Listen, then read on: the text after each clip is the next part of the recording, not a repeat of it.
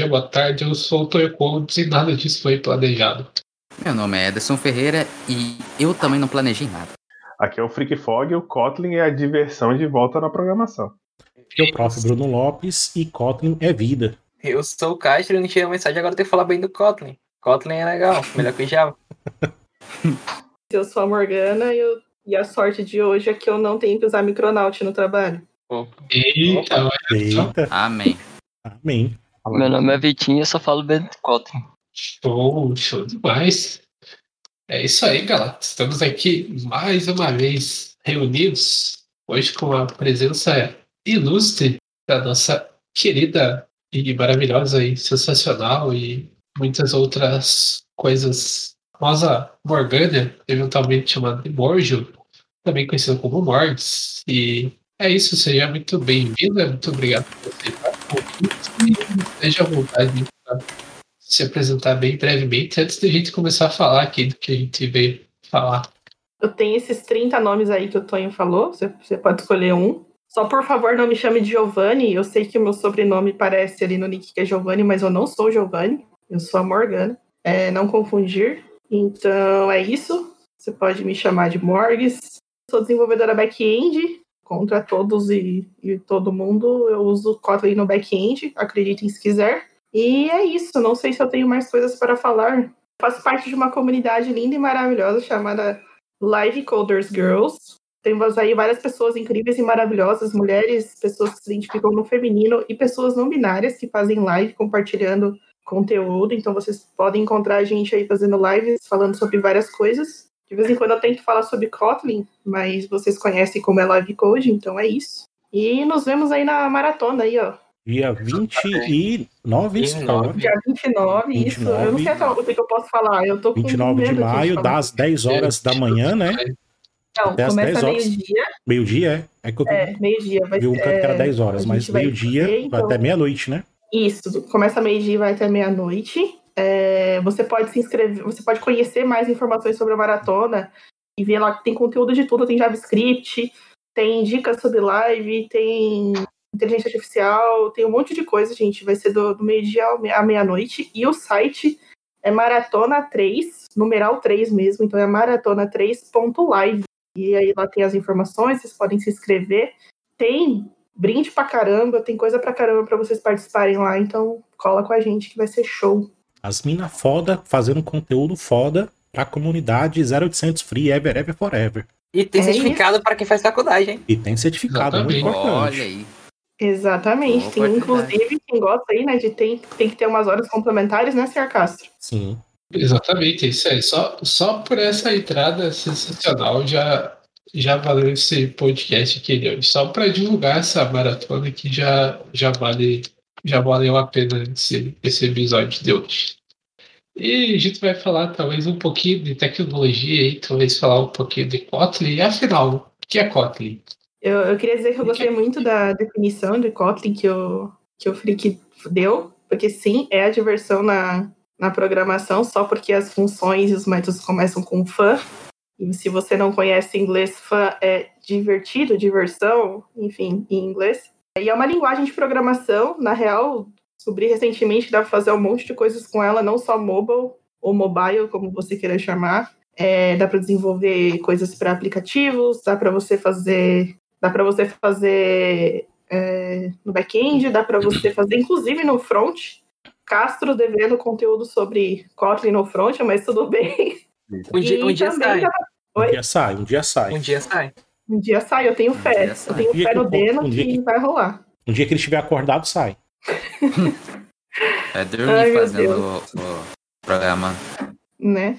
E, e é isso. Inclusive, dá para programar desktop também, se vocês entrarem então lá na documentação do Kotlin. Dá para ver bastante coisa, dá para usar bastante tecnologia junto com ele, já que a gente roda o Kotlin em cima da JVM, né, que é da Java Virtual Machine, então dá para inclusive fazer coisas com Java. Apesar dos nossos corações serem todos maltratados pelo Java, eu queria dizer que ele mora no meu coração hoje.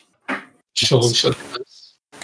É, por ser JVM, eu consigo, consigo alterar meu código Java, botar Kotlin no meio do meu Java e, e ele funciona normalmente ou não?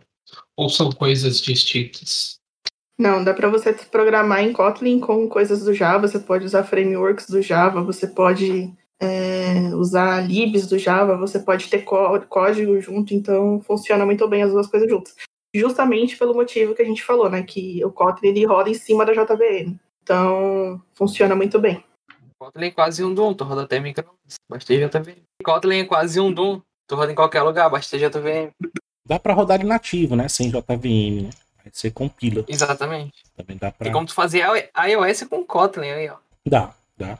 Apesar que agora a, a Google ganhou, né, o processo contra a Oracle, né, já tá caso resolvido, né, mas eu não, eu não duvidava muito. Para mim, acho que pelo que estava andando esse processo da Google, já via que o Google ia tirar o Java de vez da plataforma e ia deixar só Kotlin nativo, né, já para evitar de ter aqueles problemas com a Oracle e tal. Dá para fazer nativo, dá para fazer web, dá para fazer desktop, dá para fazer mobile, dá pra fazer tudo. Quais, aí, a Paty perguntou no, no chat. O que é JVM? É, JVM, então, a, é, a sigla, né, ela significa Java Virtual Machine, que é a máquina virtual do Java. Então, eu vou chamar aqui para ficar um pouco mais fácil de pacote de coisas que você usa para que você consiga executar algumas coisas do Java, do Kotlin em cima dele. Então, é como se fosse um ambiente, se é que eu posso chamar dessa forma, é, em que você consegue executar e compilar é, código que tenha sido construído em Java, Kotlin e também outras aí. Mas podem me complementar. Eu só falei o mais básico possível.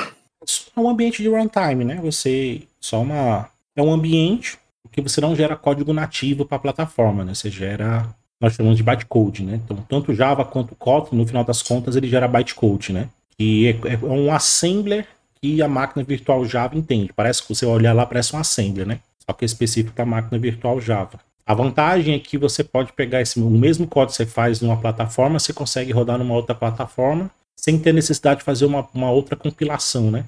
Que é o, era, o, era o mote do Java, né? É código uma vez e roda em qualquer lugar, né? Então, o que te permite fazer isso é justamente a JVM, que a JVM é que lida com os detalhes do sistema operacional. Mas se você só se preocupa em escrever código e como vai ser executado no SO, a JVM que se vira, né? Sim, tem um nome para isso, eu não sei se é esse mesmo nome, mas é, assim, né, a gente é. faz o código. Código, né, tipo, é o que a gente entende, e aí o, o que a, o JVM faz é isso que o professor falou, né, que é o que a máquina vai entender em qualquer lugar. Uhum. Não sei se é interoperabilidade ou se eu tô confundindo é, as coisas. É. Interoperabilidade. Interoperabilidade, né, é o, é o termo que se usa para falar dessa questão de que quando você executa lá, você consegue rodar em vários lugares. Uhum. Assim como o C Sharp também tem a máquina virtual deles, né, então Outras Sim. linguagens também tem. C Sharp, Python, Ruby, tudo PHP tem a dele, que tem os, os opcodes lá, né? Então todos eles têm a maquininha virtual. Só que a do Java ficou famosa, né? Que a do Java ela é considerada um grande feito de engenharia, né? De engenharia de software, né? Porque você roda qualquer coisa. Você tem Python para Java, para JVM, você tem Ruby para JVM, você tem Pascal para JVM, você tem JavaScript para JVM. Então, ela é bem flexível nesse ponto, né? Por isso que ela é bem, bem famosa, é bem odiada e bem amada por muitos, né? É, quais são as principais vantagens de se usar Kotlin ao invés de Java em um produto? As principais vantagens, bom, vamos lá. É, em questão de facilidade de, de codificar e quantidade de código que você precisa fazer, uh, eu diria que o Kotlin é mais, mais simples e você consegue fazer mais coisas com menos código, digamos assim tem a vantagem de você estar tá podendo usar a questão do JVM. Se você precisar usar alguma coisa do Java, você consegue usar por causa disso. Outras vantagens que tem em cima do, do Kotlin é porque ele tem a questão do nullable, né? Então você, ele tem uma tratativa em cima disso que é muito boa, que inclusive é um grande destaque da linguagem, né? Onde você vai, todo mundo fala isso. Inclusive, eu estava assistindo um Meetup falando sobre Kotlin, eles também falaram sobre isso. Então, onde a gente vai, a gente ouve são uma, algumas das principais vantagens, né? Não diria que é uma linguagem para você começar a programar, é, assim como primeira linguagem, até porque é, tem alguns conceitos que eu acho que você precisa é, estudar um pouquinho antes para poder mexer com uma linguagem como essa. Tem esses pontos. Se tiverem mais alguns também, com, compartilhem. É divertido, simples e menos burocrático. É isso. O professor resumiu exatamente o que significa codar em Kotlin. E assim, é, uma outra vantagem que eu não, eu não sei se vocês consideram isso como vantagem, mas eu estou considerando, até porque quando eu comecei a trabalhar com Kotlin, eu tinha vindo de outra linguagem, né? Então, foi uma migração assim, não doeu tanto, só um pouquinho, mas Uma vantagem que eu vejo é que tem bastante empresa que está ou começando a adotar o Kotlin como linguagem né, de programação, é, inclusive para back-end, e também, assim, é, é, legal você ver uma linguagem dessa acontecendo isso, sabe? Porque às vezes você pensa numa no tempo que está dedicando ali de estudo e parece que uma outra empresa usa, mas não, ela está crescendo no mercado. Pelo menos eu tenho visto bastante empresa abrindo vaga com essa, com essa tecnologia, né? Eles exigem esse conhecimento, então tem sido bem bacana, assim. Pelo menos nesse ponto de vista também. E acho legal essa parte do crescimento do Kotlin. O Kotlin, a linguagem já tem tem quase 10 anos já, né? Que ela foi lançada, pelo menos foi divulgada e depois tudo. E diferente de algumas outras, né? O crescimento dela está sendo bem devagar, só que consistente, né? Então tá dando tempo dela pegar, se amadurecer. Galera usa, tá legal isso, não tá legal aquilo, tá faltando isso. E vai com calma mexendo na linguagem e deixando ela mais madura, né? E agora ela tá no nível de maturidade bem legal, de velocidade de compilação, de execução, né? Que até um tempo atrás não era assim. E agora é que a galera está descobrindo realmente a linguagem. Né? Eu já uso Kotlin também, já desde 2016, 2000, é 2016. Né? Eu adoto na universidade desde 2018 nas disciplinas de Android. Né? E eu noto isso, né? evolução dela pequena, devagarzinho, mas consistente, né? O pessoal não tem pressa dela ser uma linguagem mainstream, né? Quer que ela seja uma linguagem prática, né? Que ela resolva problemas de fato. Sim, tanto é que as pessoas, quando falam de Kotlin, falam dessa forma também, né? E eu não conhecia o Kotlin há tanto tempo, mas quando eu fui pesquisar algumas coisas, inclusive, inclusive notícias e como que ela nasceu e tudo mais, você vê que depois daquele grande anúncio né, de que, olha, vamos usar o Kotlin, acho que foi em 2017, se eu não me engano. Foi. Aí, a partir daí, começou a ter mais esses pontos também, né? Acho que o pessoal do mercado começou a olhar mais para a linguagem e adotá-la como, como linguagem principal para algumas alguns produtos, enfim, esse tipo de coisa. Né? Uhum.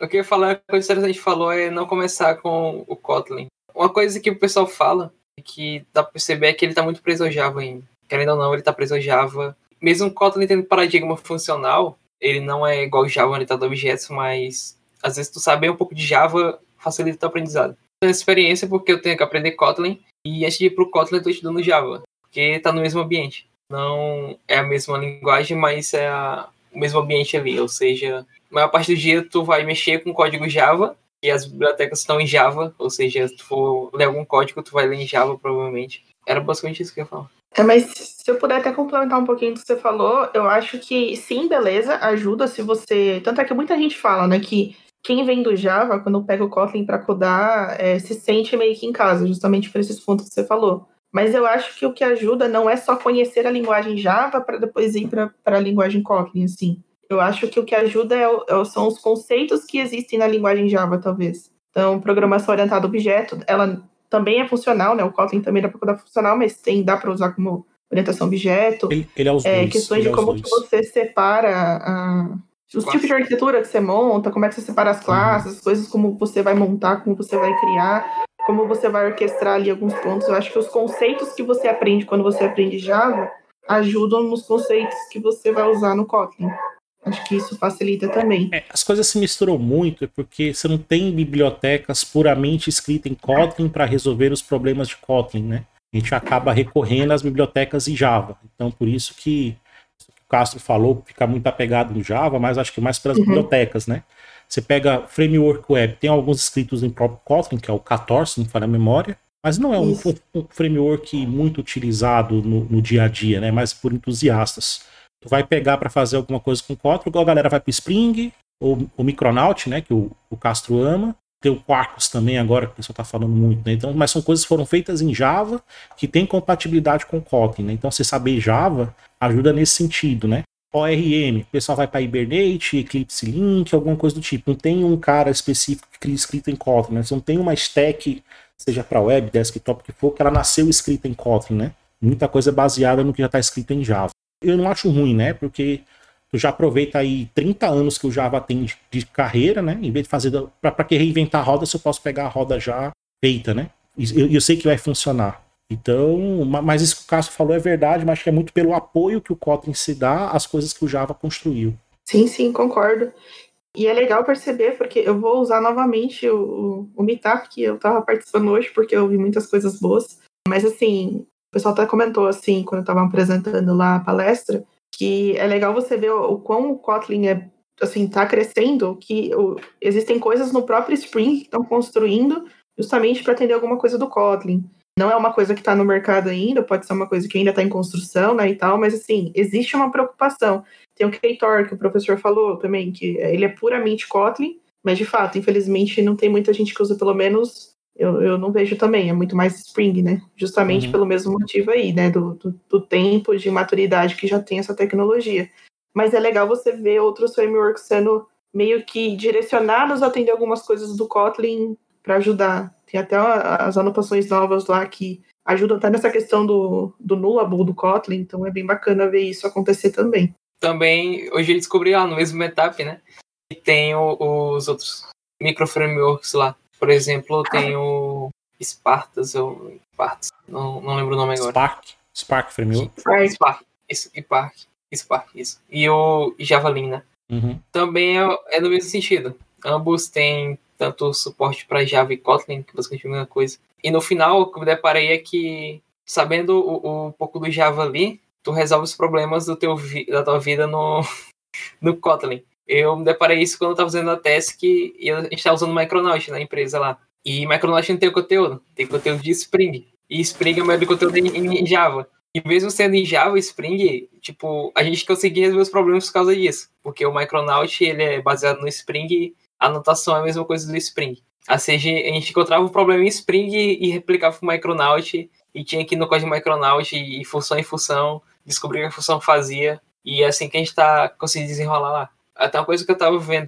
estudar padrões de projeto, estudar o paradigma é mais importante do que estudar o framework, né? Porque, por exemplo, tu estuda o paradigma, os objetos vai ser dos objetos em, em Micronaut ou Spring, é a mesma coisa. Padrão de projetos, ele vai ter esse padrão de projeto, vai ter que entender como é que funciona o padrão. Tipo, eu não sabia o que era um service, não sabia o que era um, um entity, não sabia o que essas coisas. Tu entende o padrão de projeto, entende o que funciona. Então, estando preso esse mundo, mundo Java, não é uma desvantagem, e, e sim, ó, talvez uma vantagem, porque tem, tem muita coisa pronta, como o professor falou, né? O, que recriar a roda. Sendo que tem um 20 anos de Spring ali, igual até o, o, meu amigo, o que entrou junto comigo, ele era do mundo já, falou: ah, tem 20 anos de em, em Spring aí, qualquer coisa que der em Spring, a gente encontra.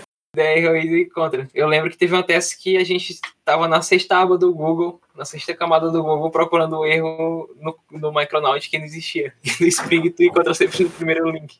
A Spring é de 2002, né? Pô, 2000, 2002, uma coisa assim. Então já vai fazer 20 anos já, né? Eu... É a sexta camada do Google, velho. Eu não sei ah, nem o que fica isso. Eu não sei, eu não sei nem o que é a sexta camada. É, é, vocês estão falando da sexta página do Google, é isso? Exatamente. É muito longe. É muito longe isso. É, não, poxa, tem que. Lá é perigoso, não. É, lá é, é perigoso. É perigoso não mais do que duas. E o pior é que a gente não encontrou algo relacionado ao a gente encontrou algo relacionado a outra coisa e uma issue no GitHub de um projeto que não tinha nada a ver e tava lá resolvendo o problema que a gente tava. Melhor do que isso é encontrar uma pergunta no Stack Overflow sem resposta. É, aí é pior. Aí é legal. Complicado. Melhor do que isso é você achar alguém perguntando sobre esse mesmo erro no Yahoo Resposta. Ah, aí, e ter resposta. Pior do que isso é você achar uma resposta mesmo. E ter uma, achar uma resposta no Yahoo Resposta. Eu entendi que o Kotlin é apoiado em Java, compila para JVM e que o cenário de back-end hoje é todo ao redor do Java, tem Spring, tem Hibernate, está tudo ali. É a intenção do Kotlin não ter isso? Ou é só. Dá para ver claramente a facilidade do Kotlin como linguagem do que comparado com o Java, né? O Java é aquela coisa parruda, pesada, tem que escrever verbosa, tem que escrever por dias para dar um hello world. O Kotlin tem essa intenção de não ser Java, eventualmente? Existe isso? Eu não sei se você responder 100% da sua pergunta, mas assim, considerando as formas de construção de código, algumas funções, scope functions, por exemplo, são funções de escopo que você trata por escopo que você está fazendo, as formas de você fazer o código, que inclusive você consegue ler como se você estivesse lendo um arquivo, um, um artigo sobre aquilo que você está estudando e tal. Me dá a impressão que não. Me dá a impressão que ele não, não tende a ficar 100% em cima e focar em cima do Java talvez muito mais por esses pontos que o pessoal estava falando, né? De se apoiar numa tecnologia que já existe, que já funciona, e se adaptar para isso. De repente, quem sabe o Ktor, que é puramente escrito em Kotlin, ele não, não cresça tanto quanto o Spring, mas talvez leve mais tempo para isso. Mas não sei dizer se o Kotlin vê essa possibilidade de repente se desvincular 100% né, do Java e tal. Kotlin né, inicialmente, é a JetBrains que criou o Kotlin, né? Aquela que faz a PyCharm, WebStorm, o próprio IntelliJ, etc. Eles criaram o Kotlin. Então eles criaram com o intuito para é, o Kotlin ser uma outra via para você desenvolver aplicativos Android. O foco era Android. E o Android ele roda internamente uma versão modificada da JVM, né, que ele antigamente chamava-se hoje é ART, né? Android Runtime, antigamente tinha outro nome que eu não me lembro. Que basicamente é uma JVM com algumas modificações para deixar o código menor, que usa menos memória, etc e tal. E essa, e essa JVM do Android, ela é presa na versão 1.6 do Java. Já estamos no Java 16, né? Mas ela ficou travada no, no Java 1.6 ou 1.7, uma coisa assim. Ela não passou disso. Por conta do, do processo que estava tendo da Oracle em cima da Google, né? Porque esta versão era a versão pré-Oracle, antes da Oracle comprar a Sun Microsystem. Então era a versão do, do, do, do, Android, do Java, da JVM, que ainda estava na mão da Sun. Quando a Oracle comprou, aí a Google não atualizou mais essa VM para não cair, infringir os direitos de uso do Java, que a Oracle mudou. E aí o Java começou a ficar engessado no Android. Ele, você, ah, você tinha lá o Swift andando, passos largos em termos de inovação, e quem programava em Android que usava o Java 1, um ponto alguma coisa do passado, ficava preso, né? Você não tinha funcionalidades como interfaces, você pode definir é, código, implementar código na interface, imutabilidade, série de coisinhas lá que eu não, não, vou me lembrar de cabeça. Aí os caras pensaram, não, vamos criar uma linguagem que rode sobre a JVM, mesmo as mais antigas, mas que eu consiga trazer esses recursos que você tem de mais moderno, né? Aí é tanto que eles são bem pragmáticos, né? Eles não pegam aquilo que. Eles, não, queriam fazer uma linguagem que tivesse novas funcionalidades que as outras não tinham. Simplesmente olhou para as outras, o que é que as outras têm de bom e que funciona. A Python tem isso, o C Sharp tem isso, o Java tem isso. Então vamos pegar isso tudo aqui, vamos juntar no caldeirão de forma bem coesa e criar o Kotlin. Nasceu o Kotlin assim. Então o foco dele inicial foi muito desenvolvimento mobile, tanto que ele é mais usado hoje em desenvolvimento Android, né, do que em outras áreas, né? Mas como no final das contas ele gera bytecode Java, ele gera bytecode da JVM, né? Então, o resultado, quando você pega o Java e compila, você pega o Kotlin e compila, o que é gerado é a mesma coisa. Então eles conseguem conversar entre si por esse motivo. E aí o pessoal viu, ah, então se é o mesmo bytecode, então se eu pegar uma coisa compilada em Java, eu consigo usar em Kotlin. Se eu pegar uma coisa compilada em Kotlin, eu consigo usar em Java. Então, de início, para poder ter uso, começaram a pegar coisas já feitas em Java, já escritas em Java, para usar com Kotlin. E, e, e não está muito assim hoje em dia. Eu começo a notar que agora já está tendo um movimento de começar a escrever puramente Kotlin. É, já está tendo demanda para ter frameworks puramente Kotlin, não tem essa mistura do Java com Kotlin, parece que tem alguns prós e alguns contras também. Mas ainda é tímido, ainda é muito tímido. Talvez no futuro. Não é uma coisa que a própria JetBrains incentiva, porque não é o foco dela, o foco dela foi realmente fazer a linguagem, tá aí, pronto, melhorar a linguagem. E o, eco, e o ecossistema em volta dela realmente é a comunidade. Então começo a ver esse movimento de escrever coisa do Kotlin agora, mas ainda não é em passos largos como em outras, outras stacks. Uma coisa legal, tipo, o professor falou é que eles pegam as coisas boas das outras linguagens, tipo, é, que é de bom em cada um e junto no Kotlin.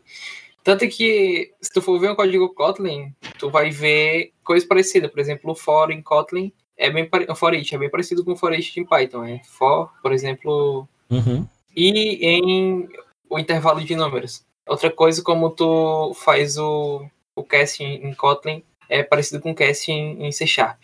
Então é muita coisa parecida. O Delegate também é parecido com C Sharp. Uhum. Os delegates tem, tem umas coisas que parecem com Ruby. É, as conversões de, de, de número, por exemplo, tem um número que quero converter. Eu estou no número inteiro, quero converter para double, né? Você coloca o número, porque tudo no Kotlin é objeto. Aí você coloca o número ponto to double. Aí já converteu para double. Outro tem o número W, quero converter para int. Você escreve o número e coloca ponto to int, né, que vem muito da, da, ideia do Ruby, né? E uma coisa interessante que, que tem é que mesmo nesse tempo todo de Kotlin, a estrutura da linguagem não se modificou quase nada. Por exemplo, se tu pega um livro antigo de Kotlin, a sintaxe é praticamente a mesma. É a mesma sintaxe. Tem uma evolução na linguagem, mas a sintaxe em si não.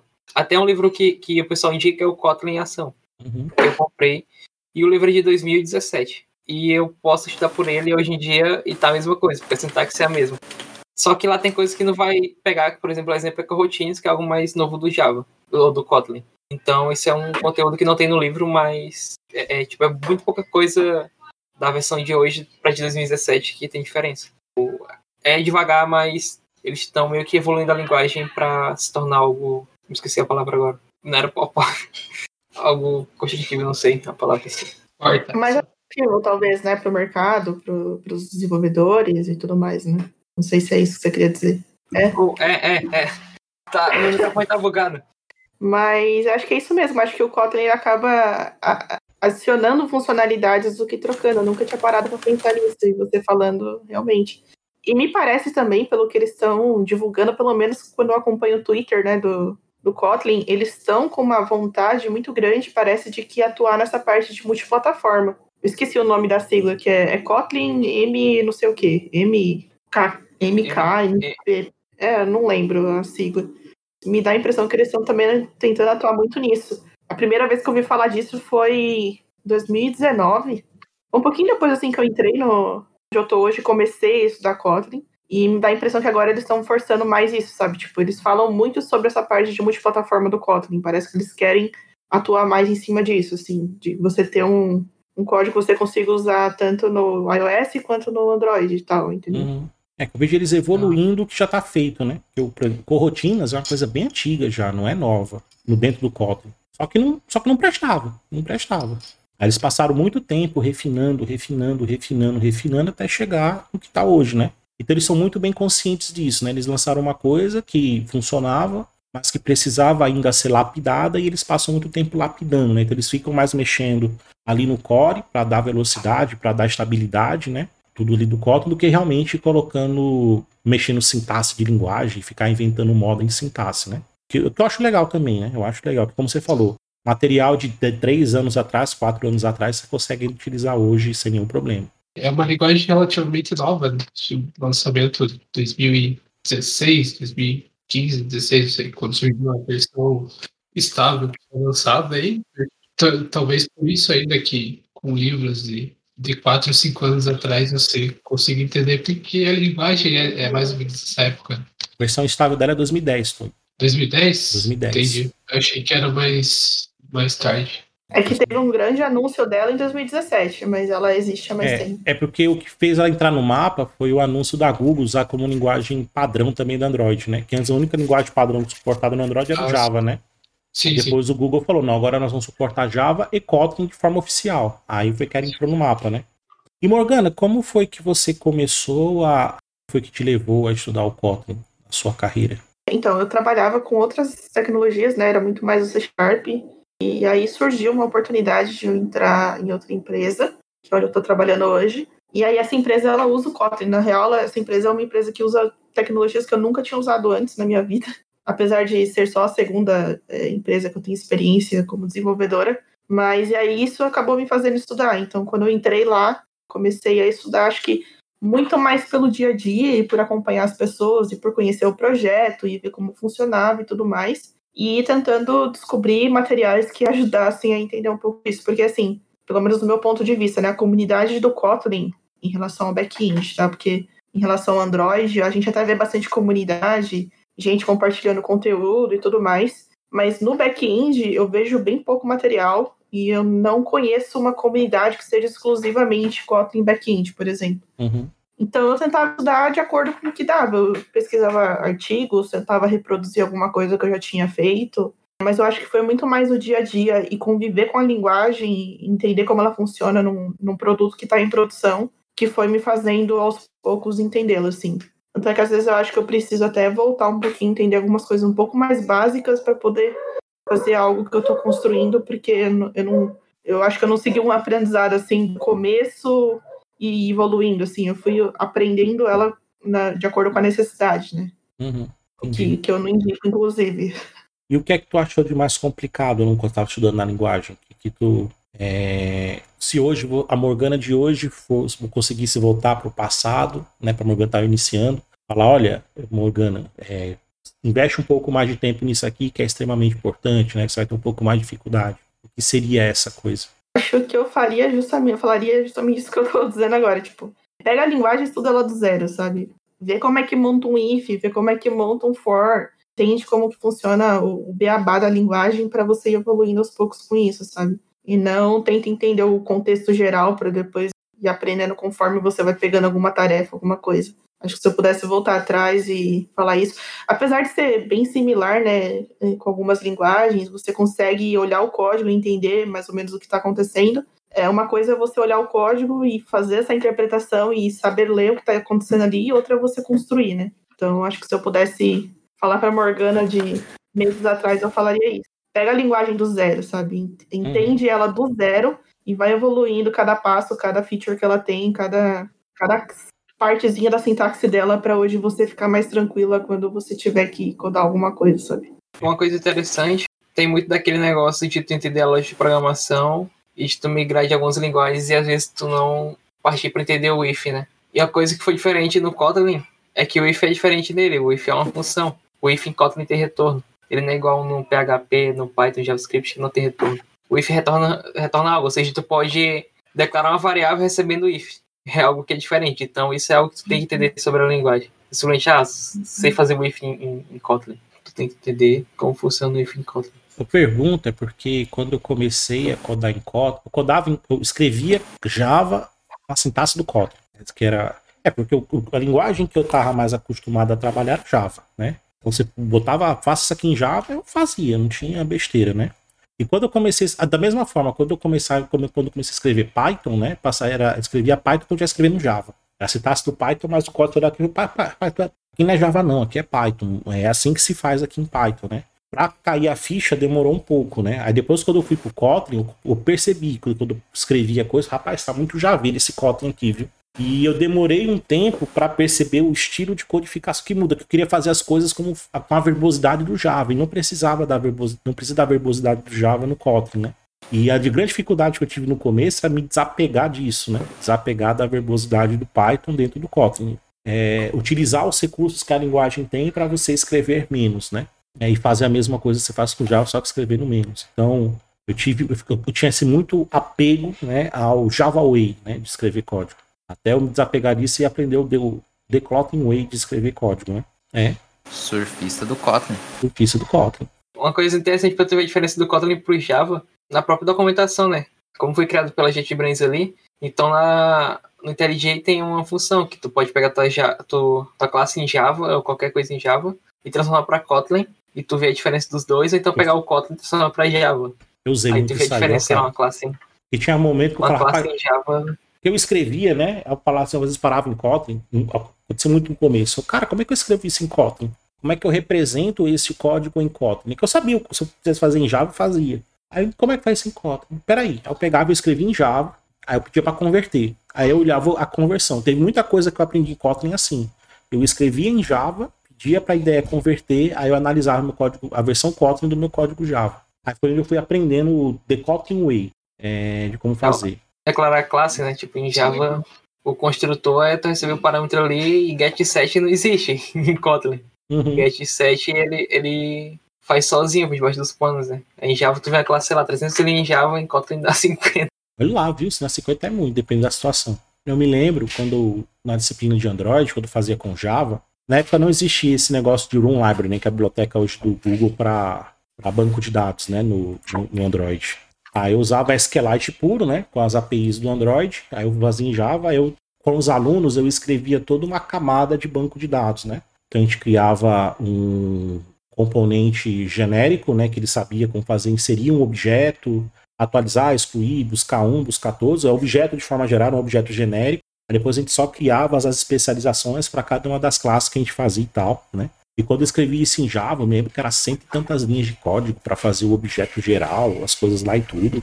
Na primeira vez que eu fui fazer em Kotlin, que eu fiz, chega eu fiquei abismado, que as minhas cento e tantas linhas de Java, elas viraram 20 linhas de Kotlin e fazia a mesma coisa. Falei, mas isso aqui é muito bruxaria. Isso aqui é muito bruxaria, cara. Isso é muito bruxaria, isso é magia negra, não tem condições. Até cair, pegar, eu fui na documentação, né? A documentação do Kotlin, para entender o que é que eu tava fazendo. Falei, ah, agora faz todo sentido, mas é bruxaria. Para quem via no primeiro momento, era bruxaria. Magia negra É, total. diferença mesmo. De, de linhas e coisas que você consegue construir. Por isso que o pessoal acaba falando que quem do Java, quando pega o Kotlin, acaba sendo mais fácil, né, codar em Kotlin. É, é, o Java é muito verboso. Ele é muito verboso. Sem necessidade, na minha opinião. É um projeto antigo, né? Um projeto da década de 90, é bem sendo. Ele veio sendo muito. man- Agora que é a hora que eu tá mudando o Java, né? Mas a passos largos. Mas quando tava na mão da Sun, era meio que engessado, né? Do jeito que você programava em Java na década de 90, você programava hoje, até 10 anos atrás. E é engraçado que mesmo com tudo isso, Java não deixa de ser uma linguagem extremamente forte no mercado, né? Apresenta outras vantagens em cima. É porque Java é ruim de escrever. É ruim de escrever. Eu que escrevi muito código Java. Uhum. O bicho funciona que é uma beleza. Depois que tá feito, ele não dá problema não, aquela desgraça. É, depois que você descobriu a quantidade de memória RAM que aquilo ali precisa, não dá problema não. E outra, é, eu tava até discutindo com um amigo meu que ele trabalha no Banco do Nordeste, né? A gente discutindo sobre isso, né? De adotar novas tecnologias, empresa, né? Aí ele falou, cara, no banco Java domina, né? E vai dominar ainda por várias décadas, porque o banco fez muito investimento em ferramenta Java. Ele, ele explicando para mim, por exemplo, ele falou: ó, quando tem uma funcionalidade para ser feita né, no banco, tem uma ferramenta lá que alguém lá o, vai cadastra, eu preciso de tal coisa.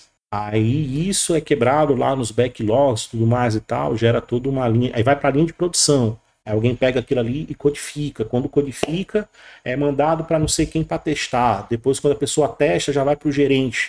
Aí do gerente é, é montado um ambiente de teste, né? um servidor é alocado para colocar o teste para não sei quem testar. Depois isso vai para uma esteira para virar código de produção. Então, tem toda uma linha de produção bem definida e com ferramentas que medem as métricas de qualidade, as métricas de, de performance e tudo mais. E eles gastaram milhões e milhões de reais ao longo das décadas que não dá para simplesmente você chutar isso para fora para colocar o stack lá. Que se você não sabe que vai funcionar tão bem quanto já funciona o código Java, né? Por exemplo. E sabendo que Java, por exemplo, por mais que o pessoal fale ruim, mas se tiver uma, um, alguma coisa que tem um milhão de acessos por segundo, Java aguenta a porrada. Você pode fazer aplicações Java lá, ele vai aguentar. Você vai escrever muito? Você vai escrever muito. Apesar de servidor que só vai precisar de servidor que só com memória RAM, com memória RAM. Mas ele, ele, ele dá de conta. Outras linguagens já não tem essa. Você não tem essa certeza. Então Sim. os caras não querem trocar o certo pelo duvidoso. Investir milhões de reais, um negócio que eu sei que funciona, que eu posso, que eu posso confiar. Eu vou colocar outra coisa que acabou de ser lançada, que eu não sei se daqui de 5, 10 anos vai estar sendo mantida. Aí você pesa, né? E para um banco isso faz muita diferença, né? Que o cara mexe com milhões Sim. e milhões de, de reais, né? Então, é, milhões tem, de reais, né? Como tu acordar de manhã e reescrever o código em Node, né? Exatamente. Não é simples. Tem muito sistema legado que ainda usa Java, Java e outras linguagens aí, tipo, que às vezes falta programador, uhum. ou até tem programador, mas é aquele programador de idade mais avançada, aquele programador que cobra um pouco mais a hora por por conta do nível de conhecimento e, e tudo mais, enfim, né? E, e tipo, para o banco que o senhor falou, cara, não tem como o banco parar uma operação, sei lá, num dia e mudar toda a linguagem que vem funcionando há anos. Tipo, do, os caras não, tiram COBOL, macho. Os caras não tiram COBOL. Por que de fazer isso? Os caras não tiram COBOL, macho. O COBOL tá rodando. Tem o mainframe lá no Banco Nordeste. Cara, os, você viu como é foda, bicho esse amigo meu falando e falou: Ó, oh, o Banco Nordeste tinha comprado o mainframe, olha, se liga só, a máquina zona, um servidor da IBM, que tinha máquina virtual Java implementada no processador, em hardware. Não era software, é hardware. Então o processador do servidor tinha JVM. Você não instalava no SO, não. Era o processador já tinha JVM. Só pra você ver a. E a, e a IBM, essa máquina não, é, eles não compraram, é, é, era alugada. E eles pagavam por ciclo de processamento. Né? Era cobrado por ciclo de processamento ali do processador, né? Os caras fizeram, pegaram um programa lá em COBOL e converteram pro Java para rodar nesse maldito processador. E o, o COBOL ainda dava peia no Java, cara. Tem coisas que o COBOL faz que outra linguagem não vai fazer, nem, nem aqui nem na China. Não tem, não tem como. O programa em COBOL era muito mais rápido que o programa em Java. Rodando diretamente no processador, nível de hardware. Então os caras pegaram, ah, joga esse Java fora e vão ficar com COBOL para isso aqui. Isso é o que presta. E estão lá com o mainframe COBOL rodando até hoje. E não tem outra tecnologia que substitua aí. Mas a, essa questão da confiança em cima das linguagens e antigas, principalmente nessas coisas legadas, digamos assim, né? E a gente fala muito de banco por causa do COBOL e tal, e Java também. Mas hoje em dia ainda a gente usa muito. É, as pessoas começam projetos com Java. Então, assim, é só para ficar claro e para ninguém confundir que é uma tecnologia que só serve para o legado, sabe? Uhum. Tem muito projeto que é construído com Java, e tanto é que é construído com. E muito projeto começando a ser construído com Kotlin dado essa confiança aí de tempo, né? E o Kotlin por causa das interligações com o Java, digamos assim, sim, que ele sim. tem, e essa conversa que funciona muito bem dos dois lados, né? Então, é só um ponto aqui só para não ficar que tipo, ah, é só ser, é, sistema legado, sabe? Não, a não, linguagem é, é, sim, sim. Tem A linguagem coisa. é extremamente importante no mercado e ela É porque- forte.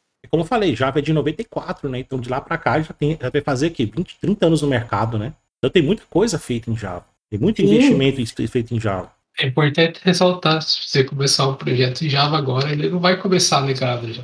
Uhum. Talvez ele Não possa vai, começar legado. mas Ele pode ficar, né? Mas vai, não vai começar. fazer né? na faculdade, tem que contratar um sênior pra arrumar o. pra olhar o código dele antes de entregar pro professor, senão É. é muito é legado.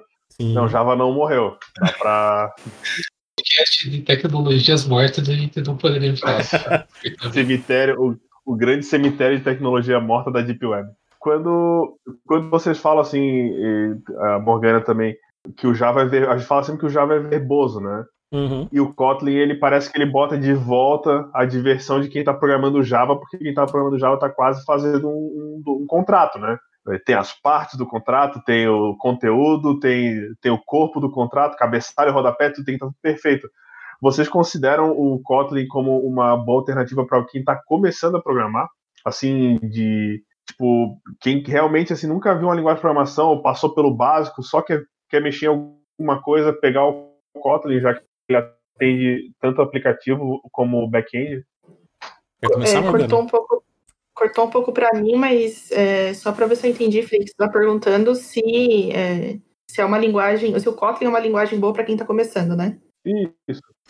Assim, eu, eu fico com um pouco de receio de falar isso, apesar de ter todas as facilidades que o Kotlin tem, de ser um pouco, um pouco não, ser bem mais fácil que o Java, ter menos código e tal.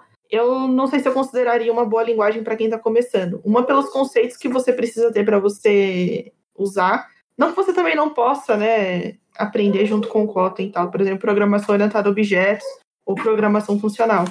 Mas eu tenho receio de falar isso porque talvez me parece que a gente precisa construir outras coisas antes de chegar numa linguagem como Kotlin ou como Java, sabe? Mas eu tenho essa, essa opinião que, que talvez ela mude logo, logo, por causa dos pontos do, do Kotlin. Então, mas eu não diria para alguém que está começando, olha, começa aqui pelo Kotlin, sabe? Eu acho que ela ainda tem a dificuldade dela de, de construção para quem está no início, de quem nunca viu nada, nunca viu nenhum código e tal. É, eu já parto da, da opinião que assim, vamos primeiro definir o que é começar a programar. né? Começar a programar uma aplicação web, uma aplicação mobile, uma aplicação desktop, coisa do tipo, né? É já uma complexidade muito grande que acho que nem Kotlin, nem qualquer outra linguagem seria logo de cara para você para esse nível de complexidade. Mas começar a programar, aprender a programar um computador, né? Chegar, escrever uma lógicazinha, um if, else ali e tal, sem entrar nos recursos avançados da linguagem, eu já considero ela como uma boa opção. Isso porque eu já fiz um experimento desse na universidade, né? E eu tive uma resposta boa. Porque, por exemplo, você pega no Java, vai fazer lá um, um Hello World, o básico do básico, não se dá sete anos de azar. Aí tem que ir lá, public, public class, não sei o que lá das contas, abre chave, public static void main, abre parênteses, strings, args, não sei o que lá das contas para dar um system.out.println para colocar lá o Hello World, né? Você escreve uma bíblia para poder printar um Hello World na tela. Aí tu chega no Kotlin, você coloca fan, main, abre parênteses, fecha parênteses, abre chaves, print Hello World. Tão simples quanto um código Python, código JavaScript, PHP, qualquer outra linguagem que a gente julga simples, né? E você utilizar as construções mais simples dela, o if, o else, o for, o while, para você começar a construir algoritmos e começar a entender como programar o computador, é tão simples quanto uma outra linguagem, como Swift, por exemplo, que a própria que o, o, o Kotlin é muito muito inspirado no Swift da Apple. E a Apple usa o Swift para ensinar crianças. Ela tem um aplicativo para iPad que ensina crianças a programar em Swift. Então, se uma criança consegue aprender Swift, que tem o que é muito parecida com Kotlin, pegar Swift e pegar Kotlin e começar a olhar os dois, você, pô, bicho, é, é, é, é Ctrl-C, Ctrl-V, que os caras deram, só mudaram as palavrinhas aqui para não dizer que foi cópia total, né? Os caras ensinam pra criancinha, acho que com Kotlin tá. Agora não dá para pegar os conceitos complicados, os conceitos mais avançados e jogar logo de cara. Não rola. Mas o basicão da linguagem, se, se ater no basicão com uma primeira linguagem introdutória, eu acho que sim, é possível. Eu acho que um outro ponto só que eu fico pensando assim para ver se de repente é exatamente uma boa linguagem ou não para começar é o ambiente que você precisa preparar, né? Acho que a questão de você ter que você tem que ter a JDK, a JVM na sua máquina. É. Mas o que que é isso? Tipo, é para alguém que está começando, de novo, tá, gente? Assim, não é que você não possa, de repente, ler um artigo, entender como isso funciona, você vai lá e prepara o ambiente, instala e faz. Mas para quem tá do zero mesmo começando, tem mais esse passo, né? Tem, Sim, tipo, sim, tem mais sim, o eu não- ambiente que você precisa A preparar. ideia, a ideia em si também. A IDE, exatamente, Uhum. né? Também tem esse ponto que você precisa instalar. Não é como um JavaScript que eu posso só abrir ali um VS Code ou até a própria Uhum. navegador e fazer um código. Eu não preciso me preocupar com o ambiente para poder fazer isso funcionar. Agora, o Kotlin, acho que ele tem também mais esse passinho assim. Não, né? tem esse Então, passo. Que é o mesmo passo que você tem para um C Sharp da vida. Você vai ter por um C, C++, outras linguagens também É. que o pessoal fala que é PHP. inicial. PHP, né? Geral, por exemplo, como eu sou professor universitário, então esse suporte eu que dou. Ou eu gravo um vídeo, escrevo um É, arquivo, então tá aqui, cara, tá aqui gravado, ainda faço para Linux, Windows e Mac, que é pro cara não ter desculpa, entendeu? Então, Uhum. uma coisa é quando é sozinho, o cara sozinho vai lá na cara e a coragem realmente tem essa dificuldade. Se não encontrar material, ele vai sofrer. Mas quando você tem um apoio, seja de um material ou de uma pessoa, já é uma, é uma, é uma coisa a menos, né? Não é uma exclusividade do Kotlin, né? De várias linguagens de programação. Não é. Mas aí depende muito dos recursos que você tem, seja eles recursos didáticos ou de pessoas, para poder lhe, lhe- Por isso que a comunidade ajuda pra caramba, né? Só que a comunidade de Kotlin não é tão forte quanto a comunidade de, de, de PHP, de Python, de JavaScript, entre outras, né? Que é o que mata muito a questão do, acho que os primeiros. Alguém entrar na, na linguagem é isso, não tem muito material sobre. É, os primeiros passos ficam mais difíceis, né? Quando você não Uhum. tem essa lado. O problema não é começar no Kotlin, sim. O, a metodologia de ensino, né? Tipo, o Java é complexo, mas dependendo da metodologia, o Java vira simples. Então, eu também não apoio quem tá começando a mostrar um código Kotlin. Justamente com simplicidade, um, um deles é, é de ambiente. Tem o Kotlin lá online, né? Que basicamente tu tem tudo lá para fazer o World ali, mas tipo, pra mim, eu até falo, se for pra iniciar alguém a, a programar, eu digo Python JavaScript por ser simples. JavaScript é só navegador, abre o console, roda o console, Hello World. Python no Linux já tem, no Windows tu, tu instala, faz um instalador ali simples, é, é bem simples de instalar ele. Kotlin acho que é mais da metodologia, pelo menos do meu ponto de vista, aprendendo Kotlin, produzindo conteúdo, hoje em dia não tem conteúdo legal para quem tá iniciando. Porque eles dão muito exemplo em Java, eles vão falar, ah, Uhum. Vamos aqui estudar Kotlin, isso aqui é Java, isso aqui é Kotlin, tu tem Java aqui, tu pode fazer com Kotlin. E é muito disso eles estão dando muito exemplo com Kotlin. Tipo, pra quem tá iniciando, tipo, eu não sei o que é programação, eu chego lá e tem um cara falando, ah, esse aqui é exemplo em Java. Eu, mas que porra é Java? Não, é? É, é como eu tô dizendo, eu tô dando a minha visão como professor, né? Então, eu fiz isso, mas eu tive um- uma preparação para fazer isso, né? Eu tive que montar tudo, eu tive que pensar nas etapas, ó, o cara quando chegar aqui vai ter essa dificuldade, então já vou dar esse recurso. Então, tive que preparar pedagogicamente como seria passar do Kotlin pra galera, entendeu? Porque se você. É que nem uma vez, é, fazendo uma, uma, uma analogia, eu me lembro quando, mais alguns anos atrás, estava eu e minha esposa na. Tô, né? Entendeu? Então ele tinha o quê? Um ano e meio, dois anos, né? Acho que é menos que isso ainda. A gente tinha ido na nutricionista. Não, é- era nutricionista, eu não tô lembrando. Não, não era nutricionista, não, era na pediatra. E ela começou a falar pra gente dar comida, para comida mesmo, né? Ó, começa a dar um pouquinho de arroz, um pouquinho de feijão pra ele, já pra ele se acostumando, etc e tal. Aí minha esposa, ah, do mesmo feijão que a gente come, era assim, mas sem a sal, sem os temperos mais fortes. Aí ela, ela "Oxi, e- e- e o feijão não vai ficar ruim, não. Aí vai ficar ruim pra você que sabe o que é gosto de sal. Ele nunca experimentou sal, então pra ele não vai, fazer, ele não vai sentir falta nenhuma de sal. Aí a gente parou, é verdade, né? É a mesma coisa se chegar pra uma pessoa que tá aprendendo uma linguagem de programa. A gente fala muito porque a gente tem com o que comparar. A gente compara Kotlin com outras coisas que nós já vimos, né? Então a gente tem essa experiência. Mas pra quem não tem essa experiência prévia, o Kotlin pra ele, beleza, bora. Ele vai de peito aberto querer aprender porque não tem outra coisa pra se comparar. Ele não sabe se é difícil ou é fácil. E se a metodologia de ensino ajudar ele, ajudar a pessoa, né, fazer com que ela se sinta à vontade em aprender, ela não vai se preocupar em estar aprendendo Kotlin, entendendo?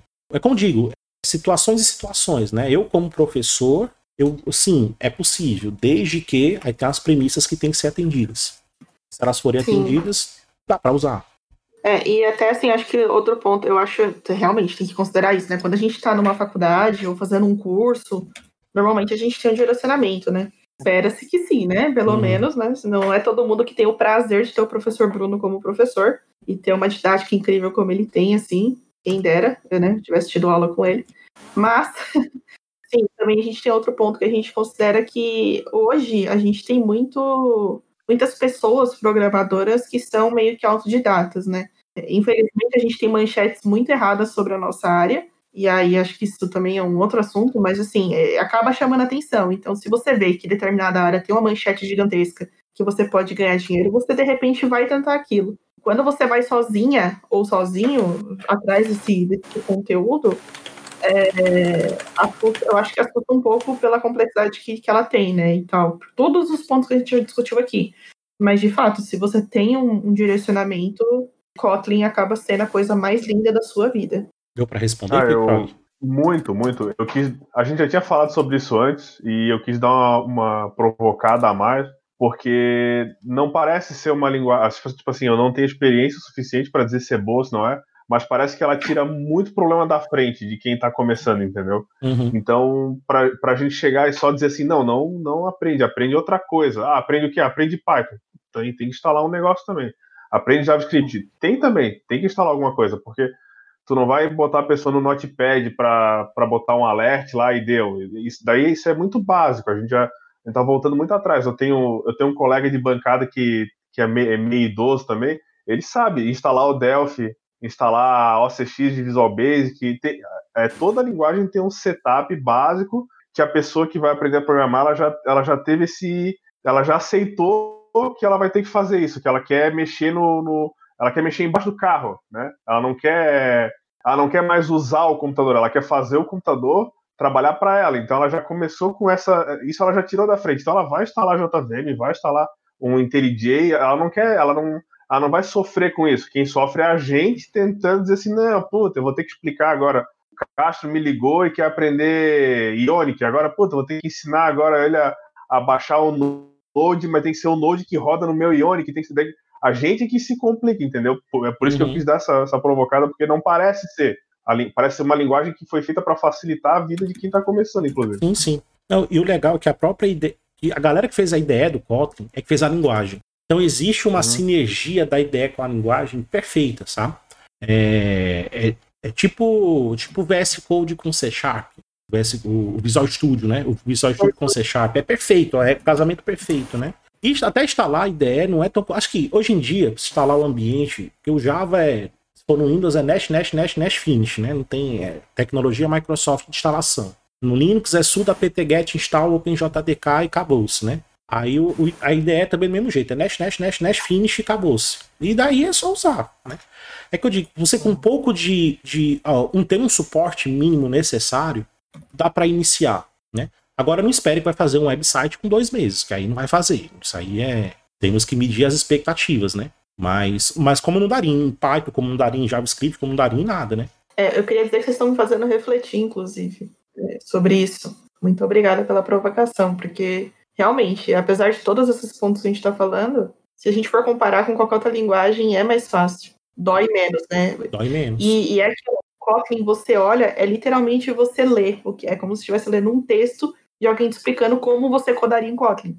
Você lê a, a, a, o, o, código que está acontecendo, você tem as palavras traduzidas que você tem o when, tem, tem o if, tem o, o also, tem o, tem o let, tem coisas que você, na hora que você lê, faz sentido e, e deixa aquilo mais suave para você. Então, uhum. eu, eu, eu, sinto que estou mudando de opinião. Sim, sim, sim isso é bom. E... Não, também, porque é essa integração da IDE, né, da, IntelliJ com o Kotlin combina muito para quem é iniciante, porque vai facilitar muito mais para você conseguir entender o que, que você está fazendo no, no, código do que, algum, do que alguma linguagem que não tem uma IDE é, casada para linguagem, tipo Python, Java, qualquer coisa basicamente, tirando Java, Java, Kotlin, C Sharp.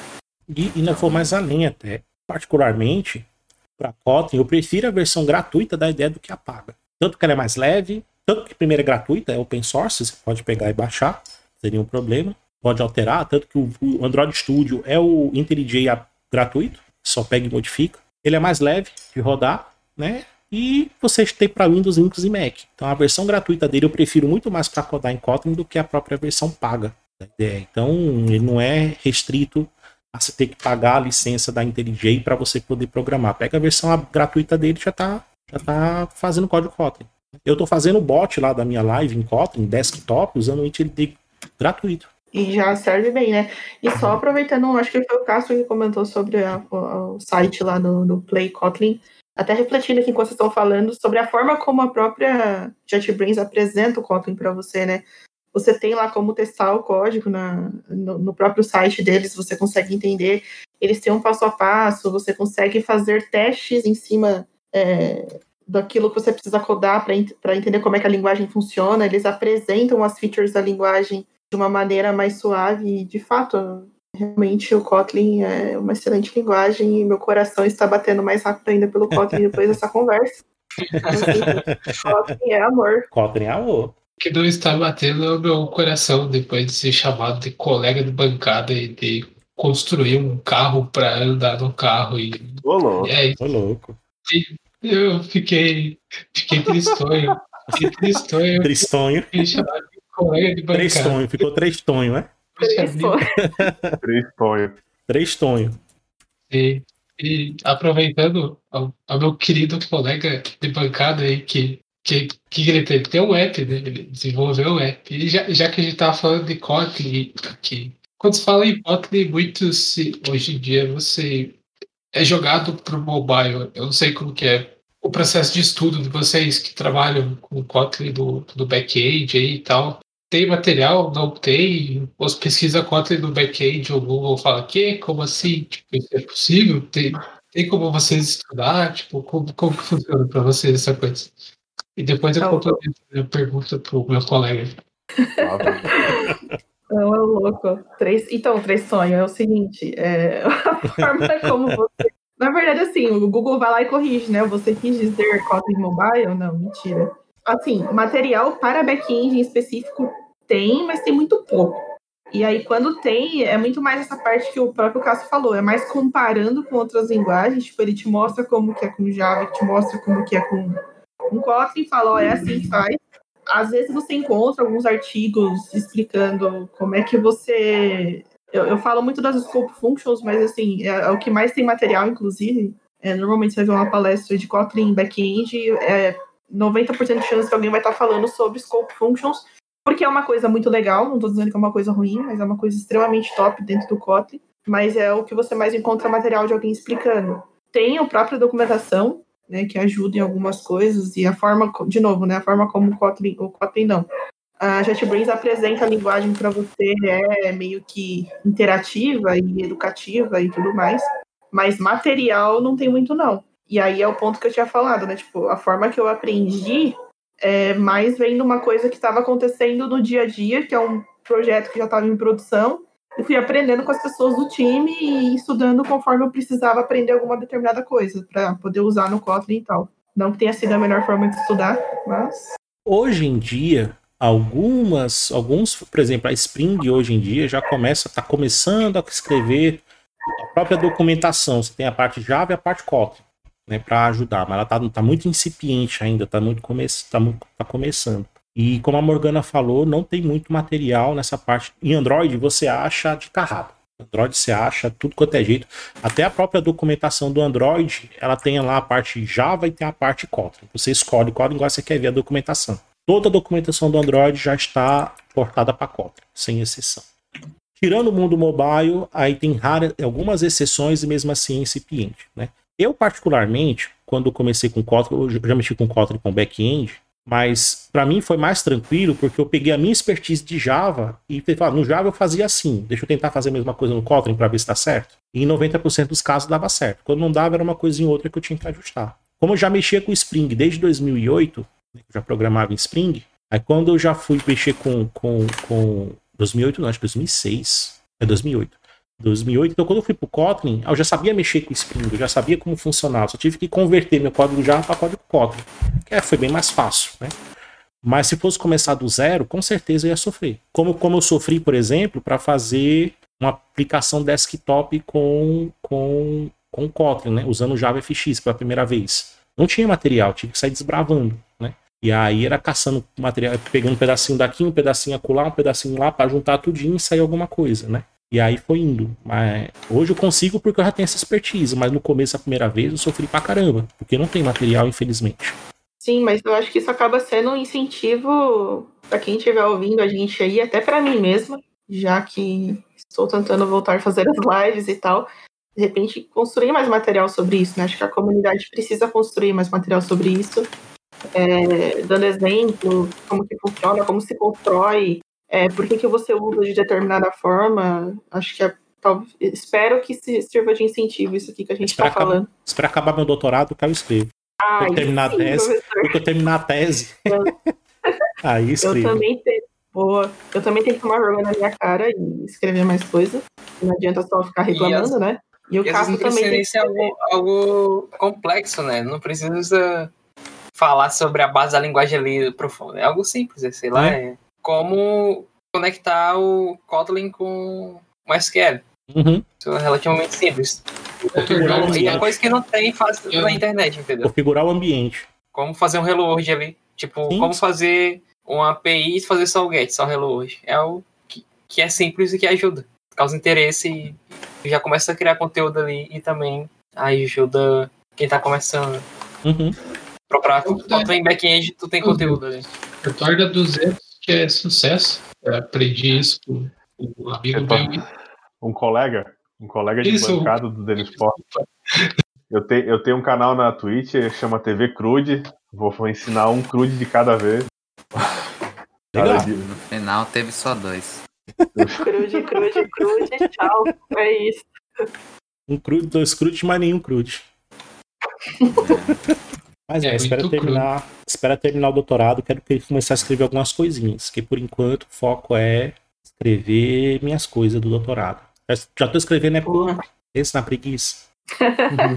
Já tem que pensar em muita coisa, né, para escrever. Sim. Deve ser bastante, deve ser bem difícil, inclusive. O negócio é ler. Mas... O negócio é ler. Pra escrever, é, você só escreve e ler, né? Você tem que ler para escrever, não tem para onde correr.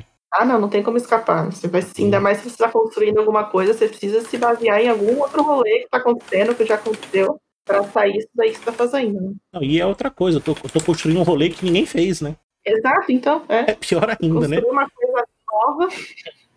como é que você escreve sobre isso, né? Aí. Você escrever é lei, pô. Já que, já que não tem, o que você escrever é o que está escrito. É, só que eu tenho que provar que o que eu estou escrevendo ali vale de alguma coisa, né? Essa é a questão. Ah, não, daí não. Pô, se tivesse explicado isso no começo, né? Deixa pra próxima. Deixa, pra próxima. Aí, a gente tenta de novo. É, é demais. É. Ai, meu Deus. E, e esse, sei que o foco aqui hoje não, não é esse, falar de, falar de bobo e falar. Na verdade, eu nem sei qual que é o foco de hoje. A gente tá falando de, de Java, de Kotlin, essas paradas assim. Foca aqui quem dita é a Morgana, meu querido. Então fica na sua. o foco é a Morgana. E, é. Mas daí, tipo, eu comentei do meu colega, do meu colega Freak, que ele tem um, um aplicativo rodando hoje, né? E eu acho que foi feito em Ionic. Infelizmente foi feito em Ionic. Sim. E assim, o foco não é falar de mobile hoje, porque a gente tem um episódio que a gente vai falar só sobre isso, mas porque porque da escolha do, do Ionic frente ao Kotlin, por exemplo, que é, que é nativo, tipo, é pela demanda, é pelo tempo de escrever, é pela necessidade do cliente? Como, como foi esse, essa escolha? Tá, espera, era pra mim a pergunta? Meu Deus, peraí. Tem nem roupa. O, o que que levou a gente a, a optar pelo Ionic, né, na, na época? Não o, não o Ionix não confundir com o Ionix Júnior. Não, não, não, não confundi. Não tem nada a ver com isso, nada. Nem, nem o Ionix foi ferido na produção desse conteúdo. Com certeza. Cara, na, na verdade, a gente tinha uma aplicação Cordova, que é a, tipo, é, o, é a base do Ionic, né? E a gente usava HTML, CSS e JavaScript normal para produzir o front-end dessa aplicação. Na época o Ionic era muito novo. Não sei se era beta ou se já tinha, um, já tinha 1.0. Então a gente optou por fazer em Cordova. Daí, quando não funcionou, ou não ficou do agrado lá de, de quem mandava, a gente decidiu reescrever em Ionic, porque daí o Ionic já estava melhor, estável. Né? Ele era multiplataforma, mas assim, na teoria, né? Multiplataforma, porque levou mais uns dois meses para a gente portar as nuances assim para dentro do, do iOS. O que, o que a gente decidiu foi a, pela praticidade, time to market, né? Que é, para usar um termo bem startupeiro aí, de levar aquilo para produção de uma vez, porque a, a gente já começou atrasado, já, já, começou devendo. O que, o que baseou a gente, o que fez a gente tomar essa decisão foi isso, a, a rapidez. A gente sabe que hoje o Java roda em torno de 3 bilhões de dispositivos aí, né? Mais ou menos. Segundo fontes aí, né? Não, segundo instalador, segundo instalador do Java. Exato, exato. Uma fonte confiável. Para que é uma fonte mais confiável que o próprio instalador. Exatamente. Queria saber, na opinião de vocês, a visão de vocês, se algum dia o Kotlin vai chegar a roubar alguma parte desses 3 bilhões aí de dispositivos e rodar, rodar também, rodar, sei lá, em 1 bilhão de dispositivos e o Java cair para 2 bilhões só. Não, esses 3 bilhões é do Java, ninguém mexe. Talvez ele mexa nos outros. Porque desde que eu instalo o Java, sempre é 3 bilhões, nunca mudou. Então é 3 bilhões dele e ninguém mexe.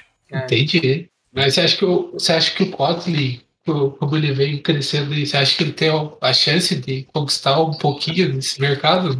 Se a gente considerar o mercado mobile, já conquistou, né? 85% dos dispositivos mobile do mundo são Android. E hoje os aplicativos são majoritariamente feitos em Kotlin, então é possível. Concordo. E ainda mais back-end, porque eu, que nem a gente estava falando, eu estou vendo muitas empresas aí começarem a usar Kotlin ou migrarem para o Kotlin ou começar a construir produtos novos com Kotlin, também no back-end, né? Não só no, no mobile. Então, é bem possível aí que as vantagens fiquem muito claras para o mercado e ele ganhe cada vez mais espaço. Tudo uma questão de tempo.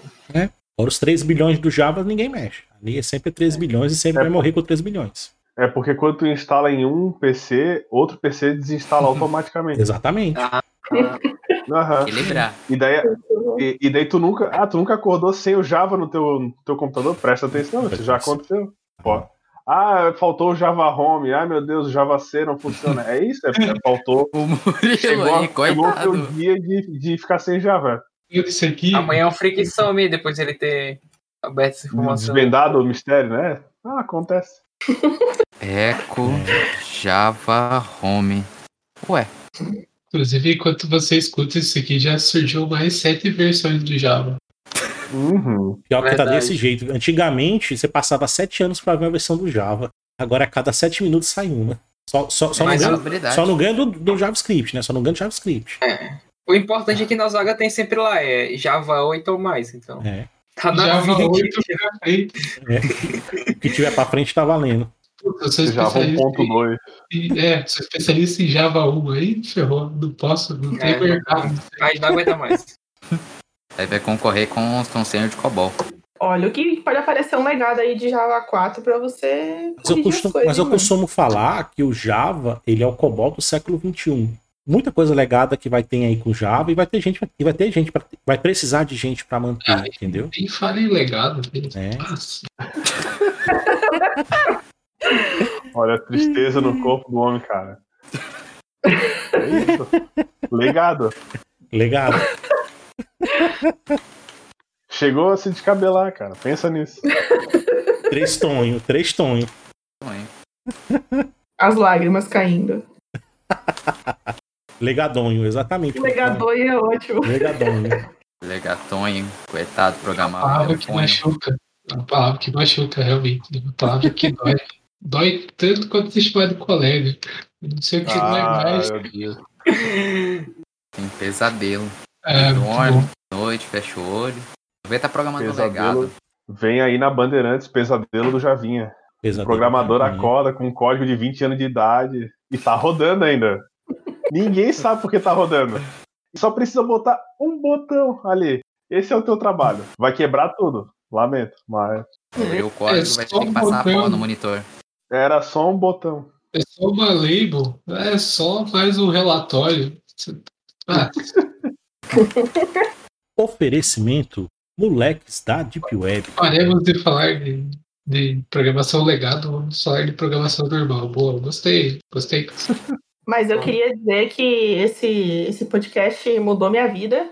Isso que a gente está gravando agora mudou meu pensamento de muitas coisas. Então, queria convidar você aí, jovem, ou velho também, né? Acho que não importa a idade. Você, por favor, quando você for começar a codar, comece a codar em Kotlin. Vai dar tudo certo, vai ser uma coisa linda. E é isso aí, entendeu? Você que está perdido no mundo, sem rumo, né? Não sabe por onde começar, não sabe onde chegar, venha conosco. Venha para o Kotlin. Venha para o lado Bom da força. Venha, aqui tem doces, lá é legal. Aí toca uma musiquinha do, né? Sinistra Vem. agora, né? Tipo, Foi isso que o Cássio Vem falou pro Villager. Kotlin, você também. Vem! vem! Vem. Muito bom. Muito bom, muito bom. Não pode ficar fazendo propagandinha da concorrência aí, não, pô. Ô, louco. Não pode ficar fazendo musiquinha do, do banco do governo, pô. Fazendo musiquinha do banco. Usando o jingle de outras companhias. Você que Não, deixou, do você deixou claro que era a musiquinha do banco. Nós não dissemos em nenhum momento. Mas isso aí tu não conhece isso aí, pô. Isso aí é mais conhecido que nota de, de dois pinos.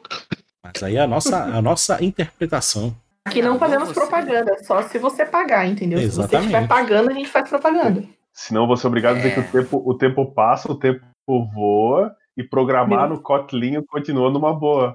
E aí, ai, Meu ai, ai. Deus, gente, você foi longe agora. Você foi longe. Eu, eu, queria dizer que talvez Ederson e Castro ficaram perdidos nessa música, mas assim. Eu não escutei o que ele falou, não. Olha lá. Tava dormindo.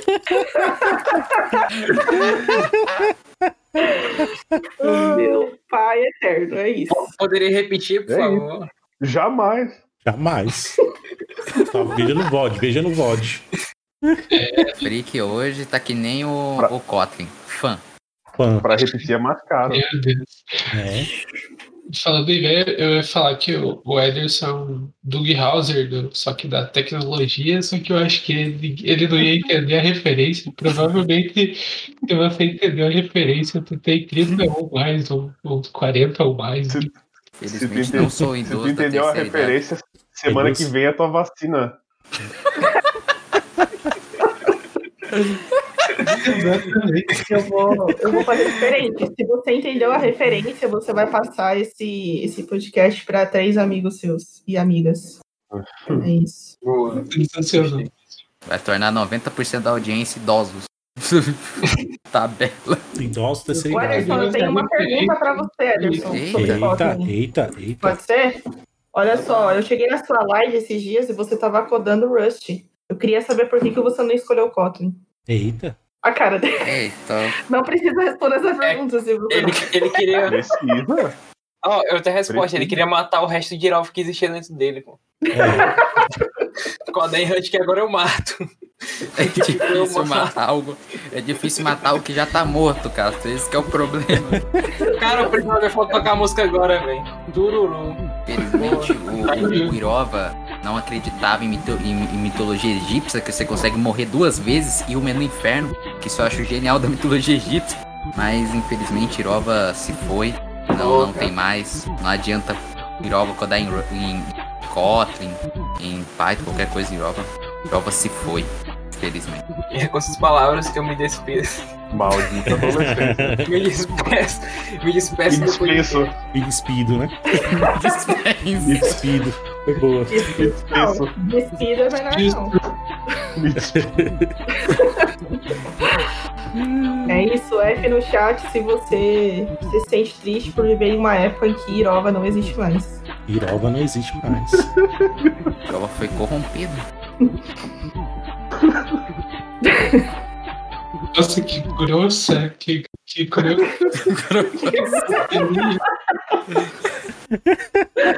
Grossa.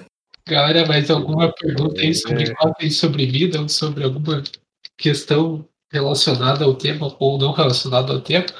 Perguntem, perguntem qualquer coisa. Ou, ou não. Vai com calma no qualquer coisa, mas a gente tá aí.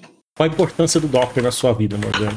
A importância do Docker na minha vida é que ele me ajuda a testar as coisas que eu tô fazendo, é isso, entendeu? Aí. Você tá achado na comunidade depois dessa declaração, eu sei disso, eu tenho consciência, mas eu sou uma desenvolvedora também consciente e prefiro testar minhas coisas, sabe? Então é isso. Pensei que eu fosse sincero por usar o Docker, mas é por testar aí. Menos É o mal. quê? Aí, tá vendo? Pensei que o julgamento era, era por, por usar Docker, mas é por testar. Então, mas aí vai ser um julgamento duplo, porque é por não usar. Docker e por testar. Pô, é Porque verdade. normalmente uma pessoa desenvolvedora, ela não testa, né? O Falar teste, isso aí. não, o teste é em produção. É, é TDD. TDD, Teste, Tudo Teste depois de deploy. teste depois deploy, exatamente. É com emoção, assim- é porque é porque é o desenvolvedor Rambo, né? Só vai na emoção, pé nos peitos. É.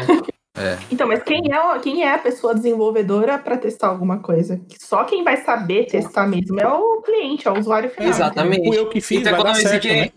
Tu economiza dinheiro, ó. Tu, Fui bota, tu não precisa pagar QA. QA é o usuário. É porque foi eu que fiz, sempre vai dar certo. Então não precisa testar. Né? Eu sou tão Uhum. boa, eu sou tão top, eu sou tão. E é isso, entendeu? Eu não preciso testar meu código. Mas entre Windows e Linux, qual é o melhor? O melhor é aquele que paga minhas contas. Ei, gostei, gostei, gostei. Gostei. Ou seja, quem tá pagando minhas contas não é nenhum desses que você falou, é o macOS, mas tá bom. Eita, Eita. Aí não sou eu que pago, né? Pra deixar bem claro.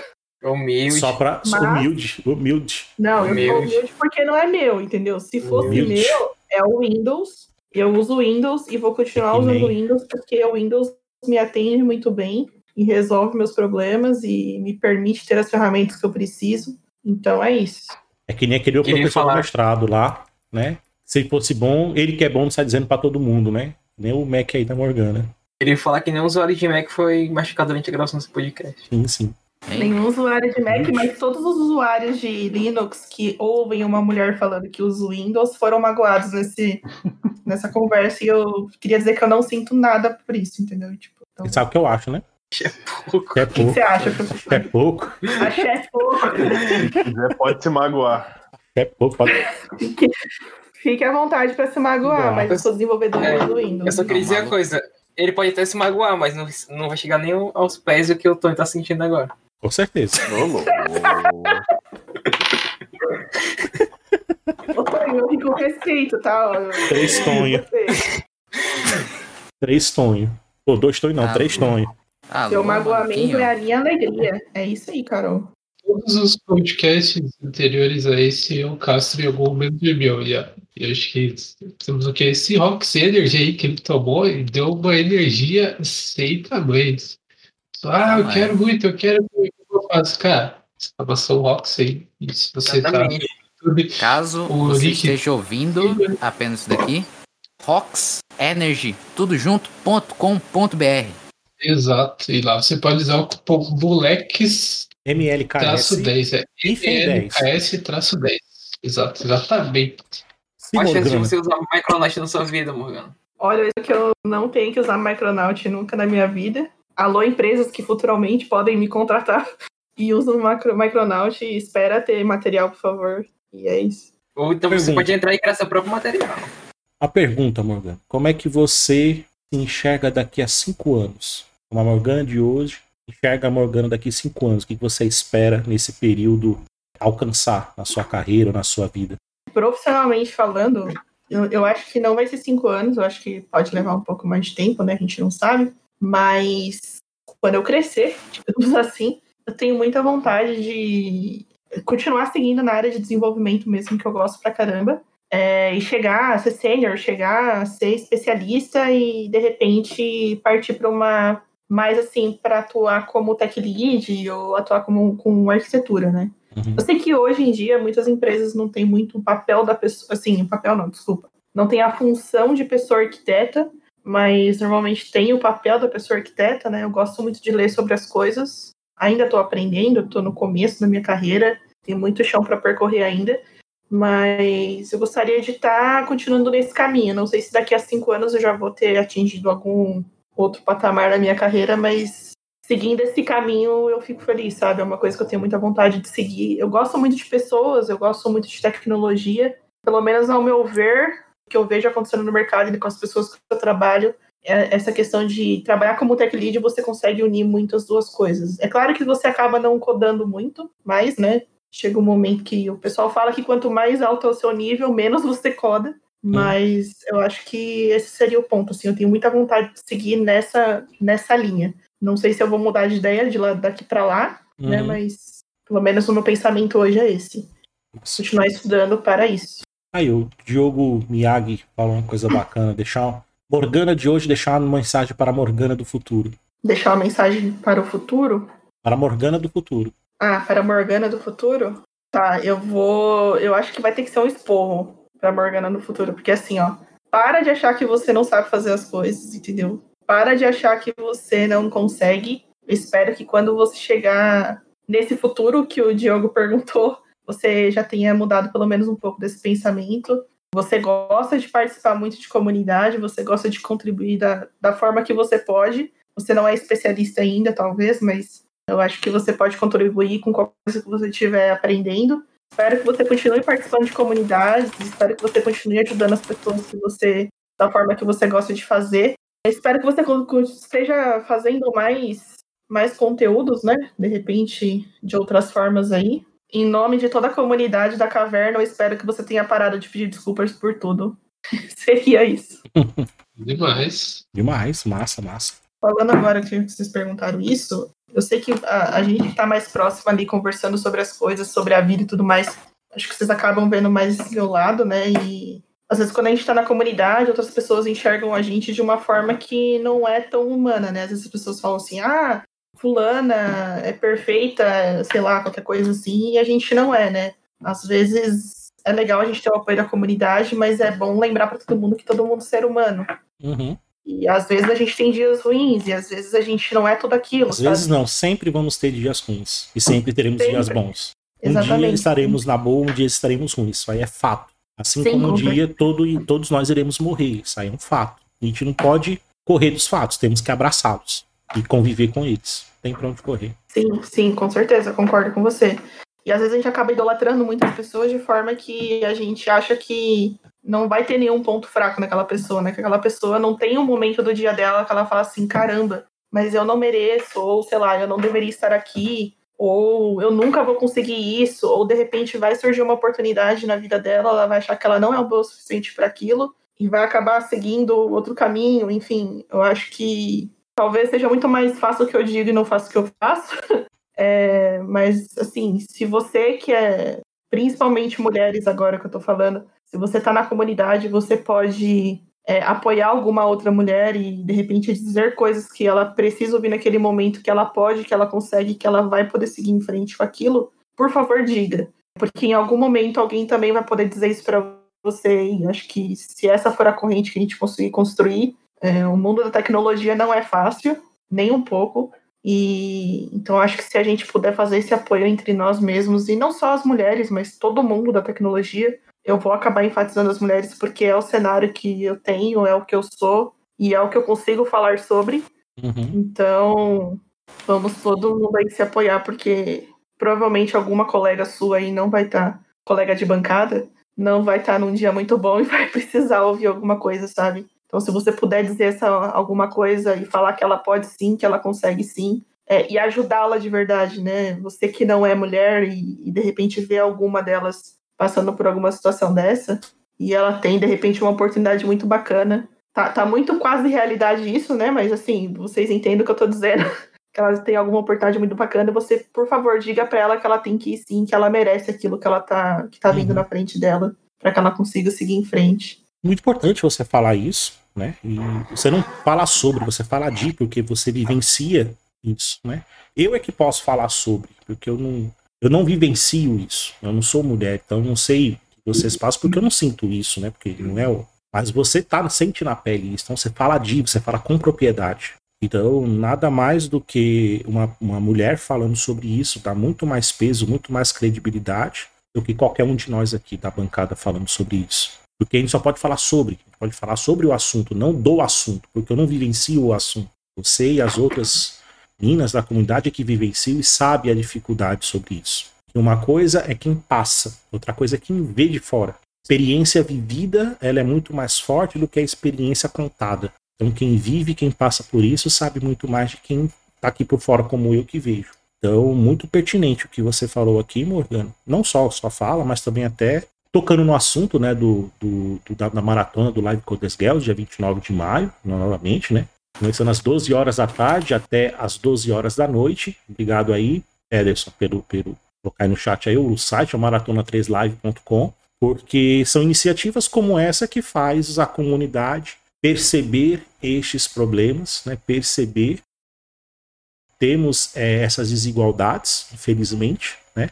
E que são formas de mostrar, de dar voz, ter, vocês terem voz, vocês terem espaço, mostrar nós somos capazes tanto quanto vocês, ou até mais. Muito pertinente, sim, a sua fala. Né?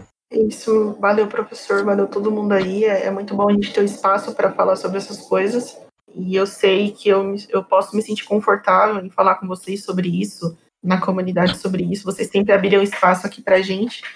E se você que está ouvindo aí, se você tiver a oportunidade, e mesmo que você não tenha, se você puder criar oportunidade para que essas pessoas sejam ouvidas e para que elas também façam parte de uma decisão técnica, para que elas também façam parte da construção de alguma coisa, ou que elas façam parte de. elas falem sobre isso que elas que elas estão vivendo, é, abre esse espaço e, e, ouça, né? Aprenda a ouvir e, e a entender o lado dessas pessoas que precisam ser ouvidas, né? Que precisam falar. E eu espero que de fato a maratona seja um espaço é, desses, porque a gente tem lá pessoas incríveis que vão estar compartilhando conteúdo. E agora é muito mais do que só uma propaganda da maratona, de verdade, assim, se você puder acompanhar as pessoas que fazem parte dessa comunidade, dar o seu apoio assistir as lives, contribuir de forma respeitosa, é, respeitar o momento de conhecimento e o nível de cada pessoa é, é, importante também poder prestigiar essas pessoas que estão compartilhando conteúdo, porque assim, a gente até falou em alguns momentos aqui que às vezes determinada tecnologia a gente não tem tanto conteúdo, mas se a gente tem alguém falando sobre algum conteúdo, bora lá dar um apoio, entendeu? Então, independente de quem seja, a questão não é a pessoa, a questão é o que ela está transmitindo ali para você, sabe? Ela está disponibilizando o tempo dela para compartilhar um conteúdo ou para estudar alguma coisa junto com a comunidade. E isso, assim, no meu ponto de vista, é muito valioso, sabe? Então a gente tem que, tem que dar valor a, cada vez mais para isso e quem sabe a nossa comunidade crescer ainda mais, né? É mais uma forma da gente contribuir, é mais uma forma da gente compartilhar e aprender. Então, espero que estejamos todos juntos nessa. Vamos, vamos lá para os momentos um dos momentos menos esperados aqui desse podcast, ou mais esperado, dependendo de quem você seja. Que eu vou fazer uma, uma pergunta ou uma coisa aí você vai responder que é a primeira palavra que vier a mente relacionada a essa coisa que fizer uma pergunta. Ou não, beleza? Então, já que a gente tá nesse clima aí de energia, esse clima denominal aí, você de começar a fazer uma pergunta, sei lá, uma bebida. Água. Coca-Cola. Energético. Café. Ox Energy. Falando em comida, é uma comida, vai. Polenta. Batata. Peixe com melancia. Como, como? Eu, eu fiquei perdida depois. como já falaram, batata, estrogonofe de frango. Lasanha. E eu não poderia te dizer uma lasanha com peixe melancia acompanhado de um pouquinho de polenta de batata e um pouquinho, uma pitadinha de estrogonofe de frango suíno ao molho curry espanhol essa tabela iguaria. É um lugar. Na palhoça, né? Meu Deus, na palhoça tem. Lá, um lugar, senhor. Um lugar? Um lugar. Cachoeira do Inferninho. A, a, a, uma das cachoeiras mais bonitas que tem de Campo Grande. É um lugar. Londres, só porque eu tenho muita vontade de conhecer. Paris, vamos pra Paris. Paris. Boa. Ah, já que você falou Londres, Araraquara já que, ó, a lógica da frase, já que você falou Londres, Araraquara. Araraquara. Fez todo sentido. Não, mas coitado do Tonho, vai entrar em Araraquara, vai ser preso. O ah, Cara, não pode. Araraquara. Ah, um animalzinho de estimação, mano. Aproveitando que o Tonho falou Araraquara, tartaruga. o arara. Eu pensei em arara, mas eu queria jogar o mais aleatório. É muito difícil escolher aqui, mas eu vou dizer que é a grata Patrícia. Calango. Ah. Calango. Calango. Já foi falado em Araraquara e era um tatu bola. Um, um esporte. Não precisa nem perguntar pro Freak, porque todo mundo sabe que é pato. Sim. Um esporte, senhor Edson. Queimada. Levantamento de colher. Eu fico pensando que eu, que eu queria ser séria, mas eu não consigo depois das respostas. mas eu vou dizer vôlei. Corrida de jegue. um esporte sério aqui no Ceará, viu? Tô rindo com respeito, professor. É, esporte sério. Tem a corrida é no alto, tem a corrida no alto. É rindo, é rindo com respeito, é muito bom. Rindo com respeito. Pé de pano. Smile with, smile with respect, né? Senhor, senhor Freak, gostaria de citar algum esporte aí que passou por você que estava travado? Basquete de areia, com certeza.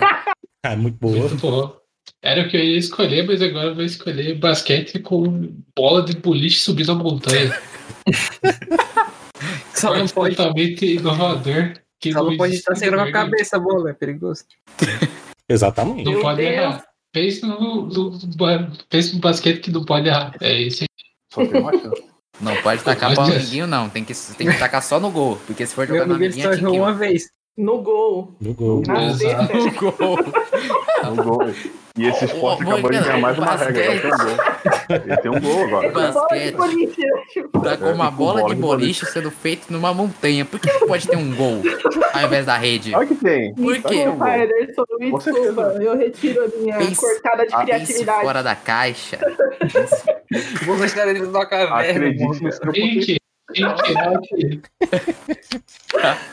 out, Ai, meu Deus. ink out off de, de boxe. É o que, rapaz? É o quê? ó? É, travou Hã? tudo.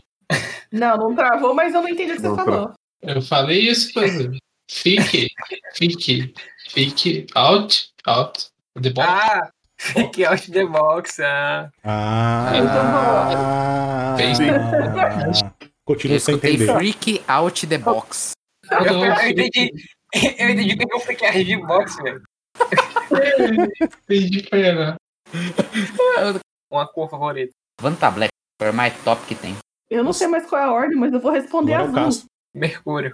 Violenta. Eu não sei se o tá aí, mas eu, olhando pra minha verde. Eu, eu queria dizer que eu fiquei com medo do, do- da ênfase que o professor deu no violenta. Ficou Violenta, um pouco porque assustador.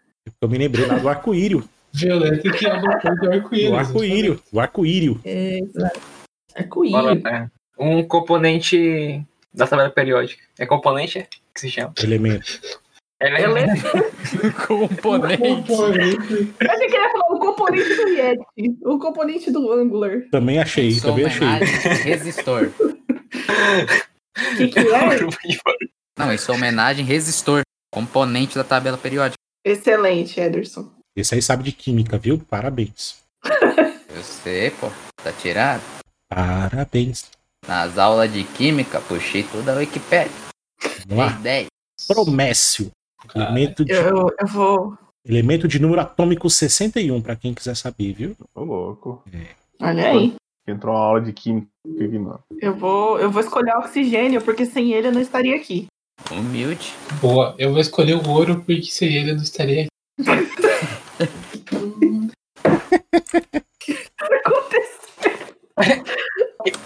Não, mas é verdade.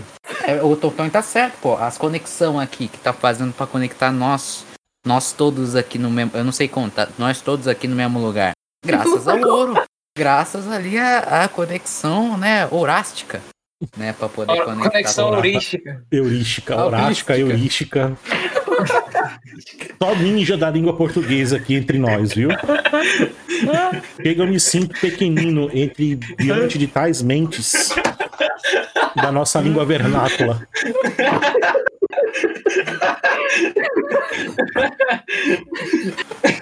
Vamos esperar o cara se recuperar com a outra, tudo bem.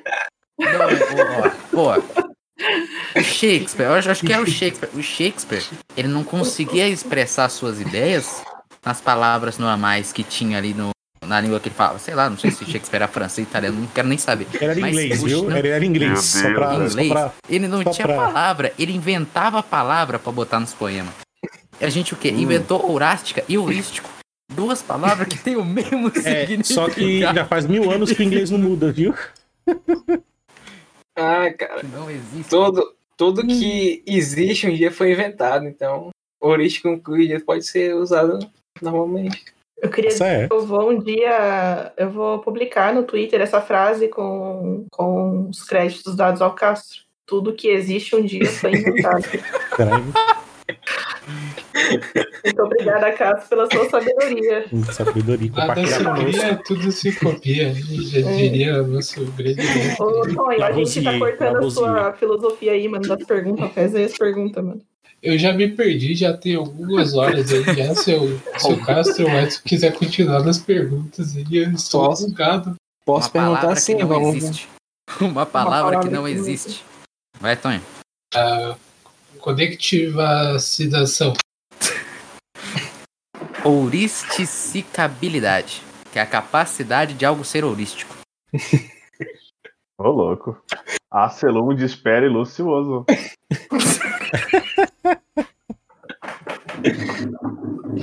Pode continuar aí, que eu tô pensando em algo depois disso aí. Eu tô sem condições. Eu vou. Professor, por favor. Vou pegar aqui, ó. Nós, pé. Que é Epson ao contrário. Em, quê? Ai, cara, peraí. Vai, Cássio, pode falar, eu falo por último. entre... É. Pendente. Entre o quê? Eu não sei, mano. Não tenho mais condição de, de criar algo. Gastou uma tudo na frase, né? Gastou tudo na frase, né? O, ori, ori, orificado. Tá bom. Tá ótimo. Tem que ter um significado, Ederson? Ah, é, né? O que é o significado? O que é o significado? É o que significa. Meu Deus. Mais uma frase pro Twitter. Sabedoria, sabedoria, Sabedoria de Nível supremo. sabedoria nível supremo do Cássio. Rapaz, Sabedoria a Walker em plena meia-noite e meia. plena meia-noite e É. meia. Você Sabedoria ali, walkiana, velho. Walkiana. ó, então uma palavra. Parabéns. Eu vou Parabéns. colocar isso no Twitter, velho. Se você Vai. vê ali, ó, a, a, a cortina do Castro, tá, tá, tá ali, na- se você vê ali no lado, no lado direito, tá pendendo mais pra ele, por quê? Porque o cérebro do Castro é tão, é tão pesado, tem tanta coisa, é tão denso, que tem uma própria órbita. Então as coisas estão voltando. Tem um campo gravitacional, né? Tem um campo gravitacional ali, né? O meu chá, Tão muito recomendar doido, aqui, você bota a quantidade de chá que você quiser, um pouquinho de açúcar assim, meio, meio bagulho de açúcar, Um agulhinho. dois, dois, Era walkiana, era, o- era o que era? É, Walkiana. meu Deus, é o Meu faleceu. Né? Dois dentes diários, exatamente.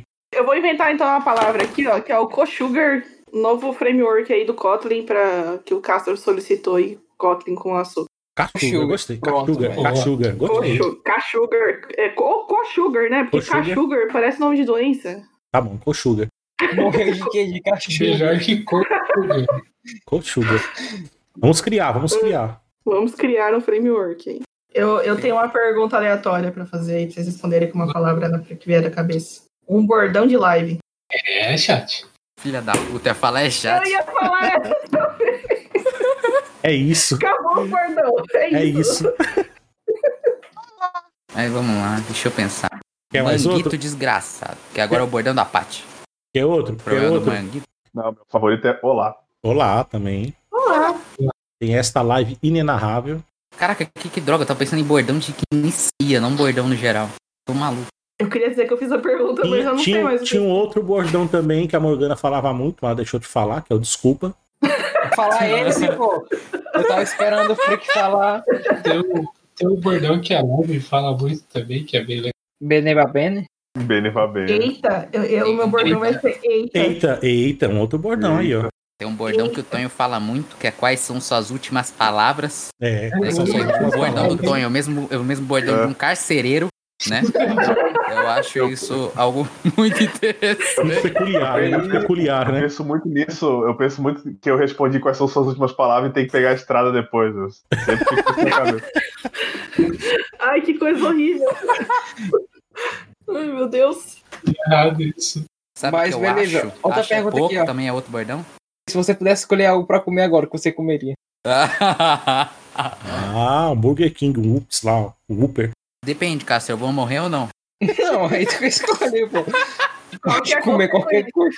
Ai, se eu tivesse que escolher uma coisa pra comer agora, Dá seria um assunto. baita de um lanchão muito gostoso, hambúrguer e muita batata frita. Tipo, muita. E uma coquinha gelada que não pode faltar. Eita.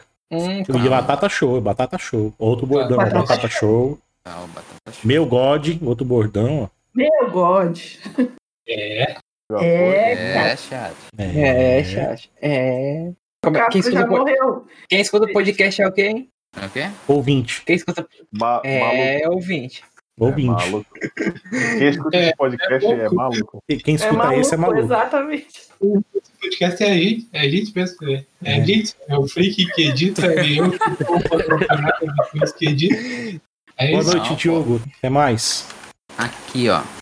Pra finalizar essa série de perguntas aí, então, um colega. Ah, cara. Tonho Codes. melhor colega de bancada que existe. Vitinho, porque é o colega mais, mais normal que tem daqui. Porque ele sabe que isso daqui é um, é um lugar que só tem maluco aqui, no caso, tirando para as pessoas convidadas, mas um lugar que só tem doido aqui. E ele não vai. Porque ele sabe que ele vai sair daqui precisando ir no manicômio. Então é isso. Vitinho é Então- o melhor bancada. Boa. Eu, eu não sou maluco, porque eu sou certificado não maluco, e porque eu já fui convidado também, então eu tô isento. Então o melhor colega de bancada pra mim, pra mim o melhor colega de bancada é o MC Ursinho. Ele nunca me xingou. Exatamente. Tem as palavras do Freak que é a minha aí. que é a parte do MC Ursinho aí. Ele nunca abriu a boca pra falar mal de mim. Nunca abriu a boca pra me chamar de colega. Eu vou dizer que o melhor colega de bancada é o Panda do Mal, só pra ofender o ursinho. Eu vou falar que é o Tonho mesmo. É o Tonho Codes, o melhor colega de bancada. Muito bom. É, é pior, né? O, o Tonho é o único que tenta, que tenta deixar esse podcast direito, né? É, O professor não titubeou. Eu, eu queria dizer que eu fiquei perplexo aí com essa atitude. Fiquei muito ousado. consternado, muito né? mais uma Consternado. Novamente colocado como vez. colega. No- novamente. Estou. Mas eu, eu gostaria de, de classificar aqui um colega, o meu querido colega monarca. É isso. Mentira. Jurava que ia ser o alemãozinho, mas esse cara. Não, não, é mentira, é mentira. Estou, estou usando. Os melhores colegas que já conheci na vida, que eu não conheci pessoalmente, é o meu colega Rafael. Tô louco. Tá louco. Ô, louco. Mas não esse Rafael, que esse é o Freak. É esse aí não, não presta. É, aqui não conhecemos Rafael, só conhecemos Freak. Frisch Frop. Fico fofinho. Felipe Flop, Flop. colega de muitas bancadas, de muitos termos de esporte, de muitas travadas também. É isso Muito aí. Muito obrigado, senhorita Morgana Morgiovanelli, com Eu que agradeço. muitos L's e muitos N's aí que eu já perdi. Muito obrigado pela presença, muito obrigado por poder tirar algum, alguns minutinhos, algumas horas aí das tuas férias aí para vir aqui trocar uma ideia com a gente e bater um papo.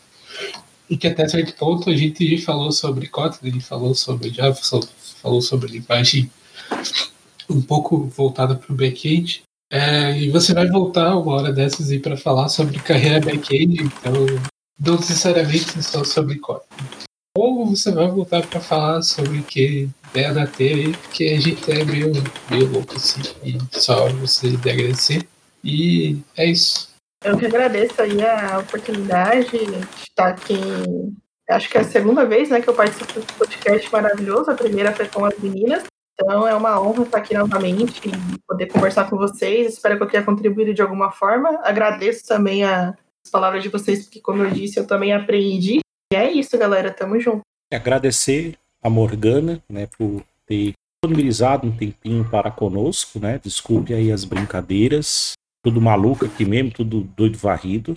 Novamente, obrigado também pelos ensinamentos, Morgana. A gente aprendeu muito com você, né? O que você falou sobre Kotlin, também sobre do Live Coders Girls, né? Que vai acontecer no final do mês, também compartilhar aqui conosco. Agradecemos pra caramba. Para finalizar, né? Como sempre, para não perder o costume, né? É falar uma frase famosa, né? Para poder encerrar aqui. Uma frase de Albert Einstein, muito famosa, né? Na qual ele diz que duas coisas são infinitas: o universo e a estupidez humana. Eu não tenho certeza sobre o universo. Então, que encerro, dando boa noite. Obrigado, Morgana. Boa noite, Morgana. Boa noite, colegas de bancada. Agora ficou, viu a palavra colega de bancada depois que falaram. Agora ficou. Obrigado, chat, também pela presença de todos, pela presença de todas que compareceram aqui a esse podcast aleatório. E até a próxima quinta-feira.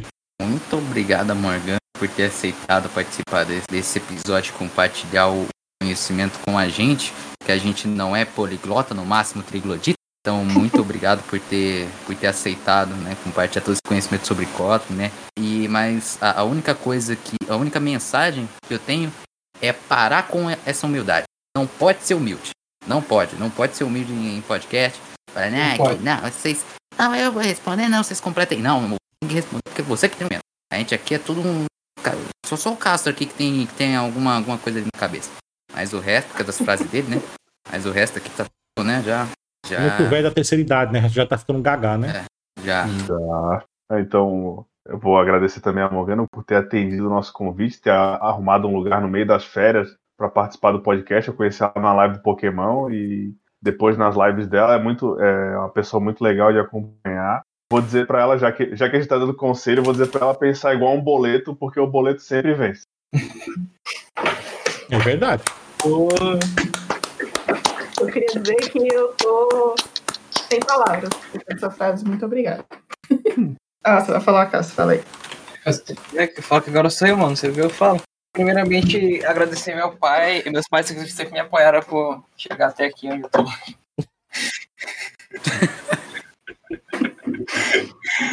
queria, queria agradecer a, queria agradecer a Morgana por ter aceito o convite, ter disponibilizado tempo aí nas férias, né? Tipo, ela podia estar agora, podia estar jogando, podia estar dormindo, podia estar assistindo série, mas ela está aqui conversando sobre.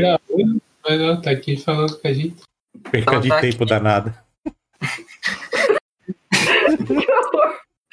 Tá aqui acabando com os poucos, da, com os poucos é, neurônios que resta da gente aqui, né? e, e falar que eu não sei o que eu tenho pra falar. Inventa uma palavra. Mais uma, né? Indegadável. Estou indegadável com, com toda a sabedoria que foi o podcast desse podcast. e queria só falar isso mesmo, pô. E falar que eu, eu consegui fazer o conteúdo que ela que, queria ir de React no front-end com Kotlin. E é isso. Eu pensava falar mais duas coisas? palavras Pode vontade. curtas, mas Uma é agradecer muito o Cássio por ter compartilhado conhecimento. Eu realmente nunca duvidei. E segunda, é, eu também vim preparada, né? Eu sei que o professor gosta de colocar uma frase no final da, da fala dele. E eu também tenho uma frase que eu gostaria de falar para vocês. Aprendi aí, Cássio, como é que Então. você faz? olha, Essa frase, na real, eu meio que sei ela de cor, espero que não erre aqui na hora de falar. Mas é assim, é mais ou menos assim. é, ninguém é, é grande demais que não possa aprender, e nem pequeno demais que não possa ensinar. Essa frase é do Êxopo, então eu deixo vocês aí com essa reflexão também que a gente precisa pensar sobre. É isso. Não precisa nada ser mais dito depois dessa frase. Alô, editor, só corta claro. final aí. Depois que final, e fechou. Louco. É isso, galera. Valeu, chat. Valeu, Morte. Valeu, bancada. Bancada fixa. Bancada fixa. Muito obrigado aí pela parceria, pela coleguice aí do, do dia de hoje. Parar com, com a pessoa streamer.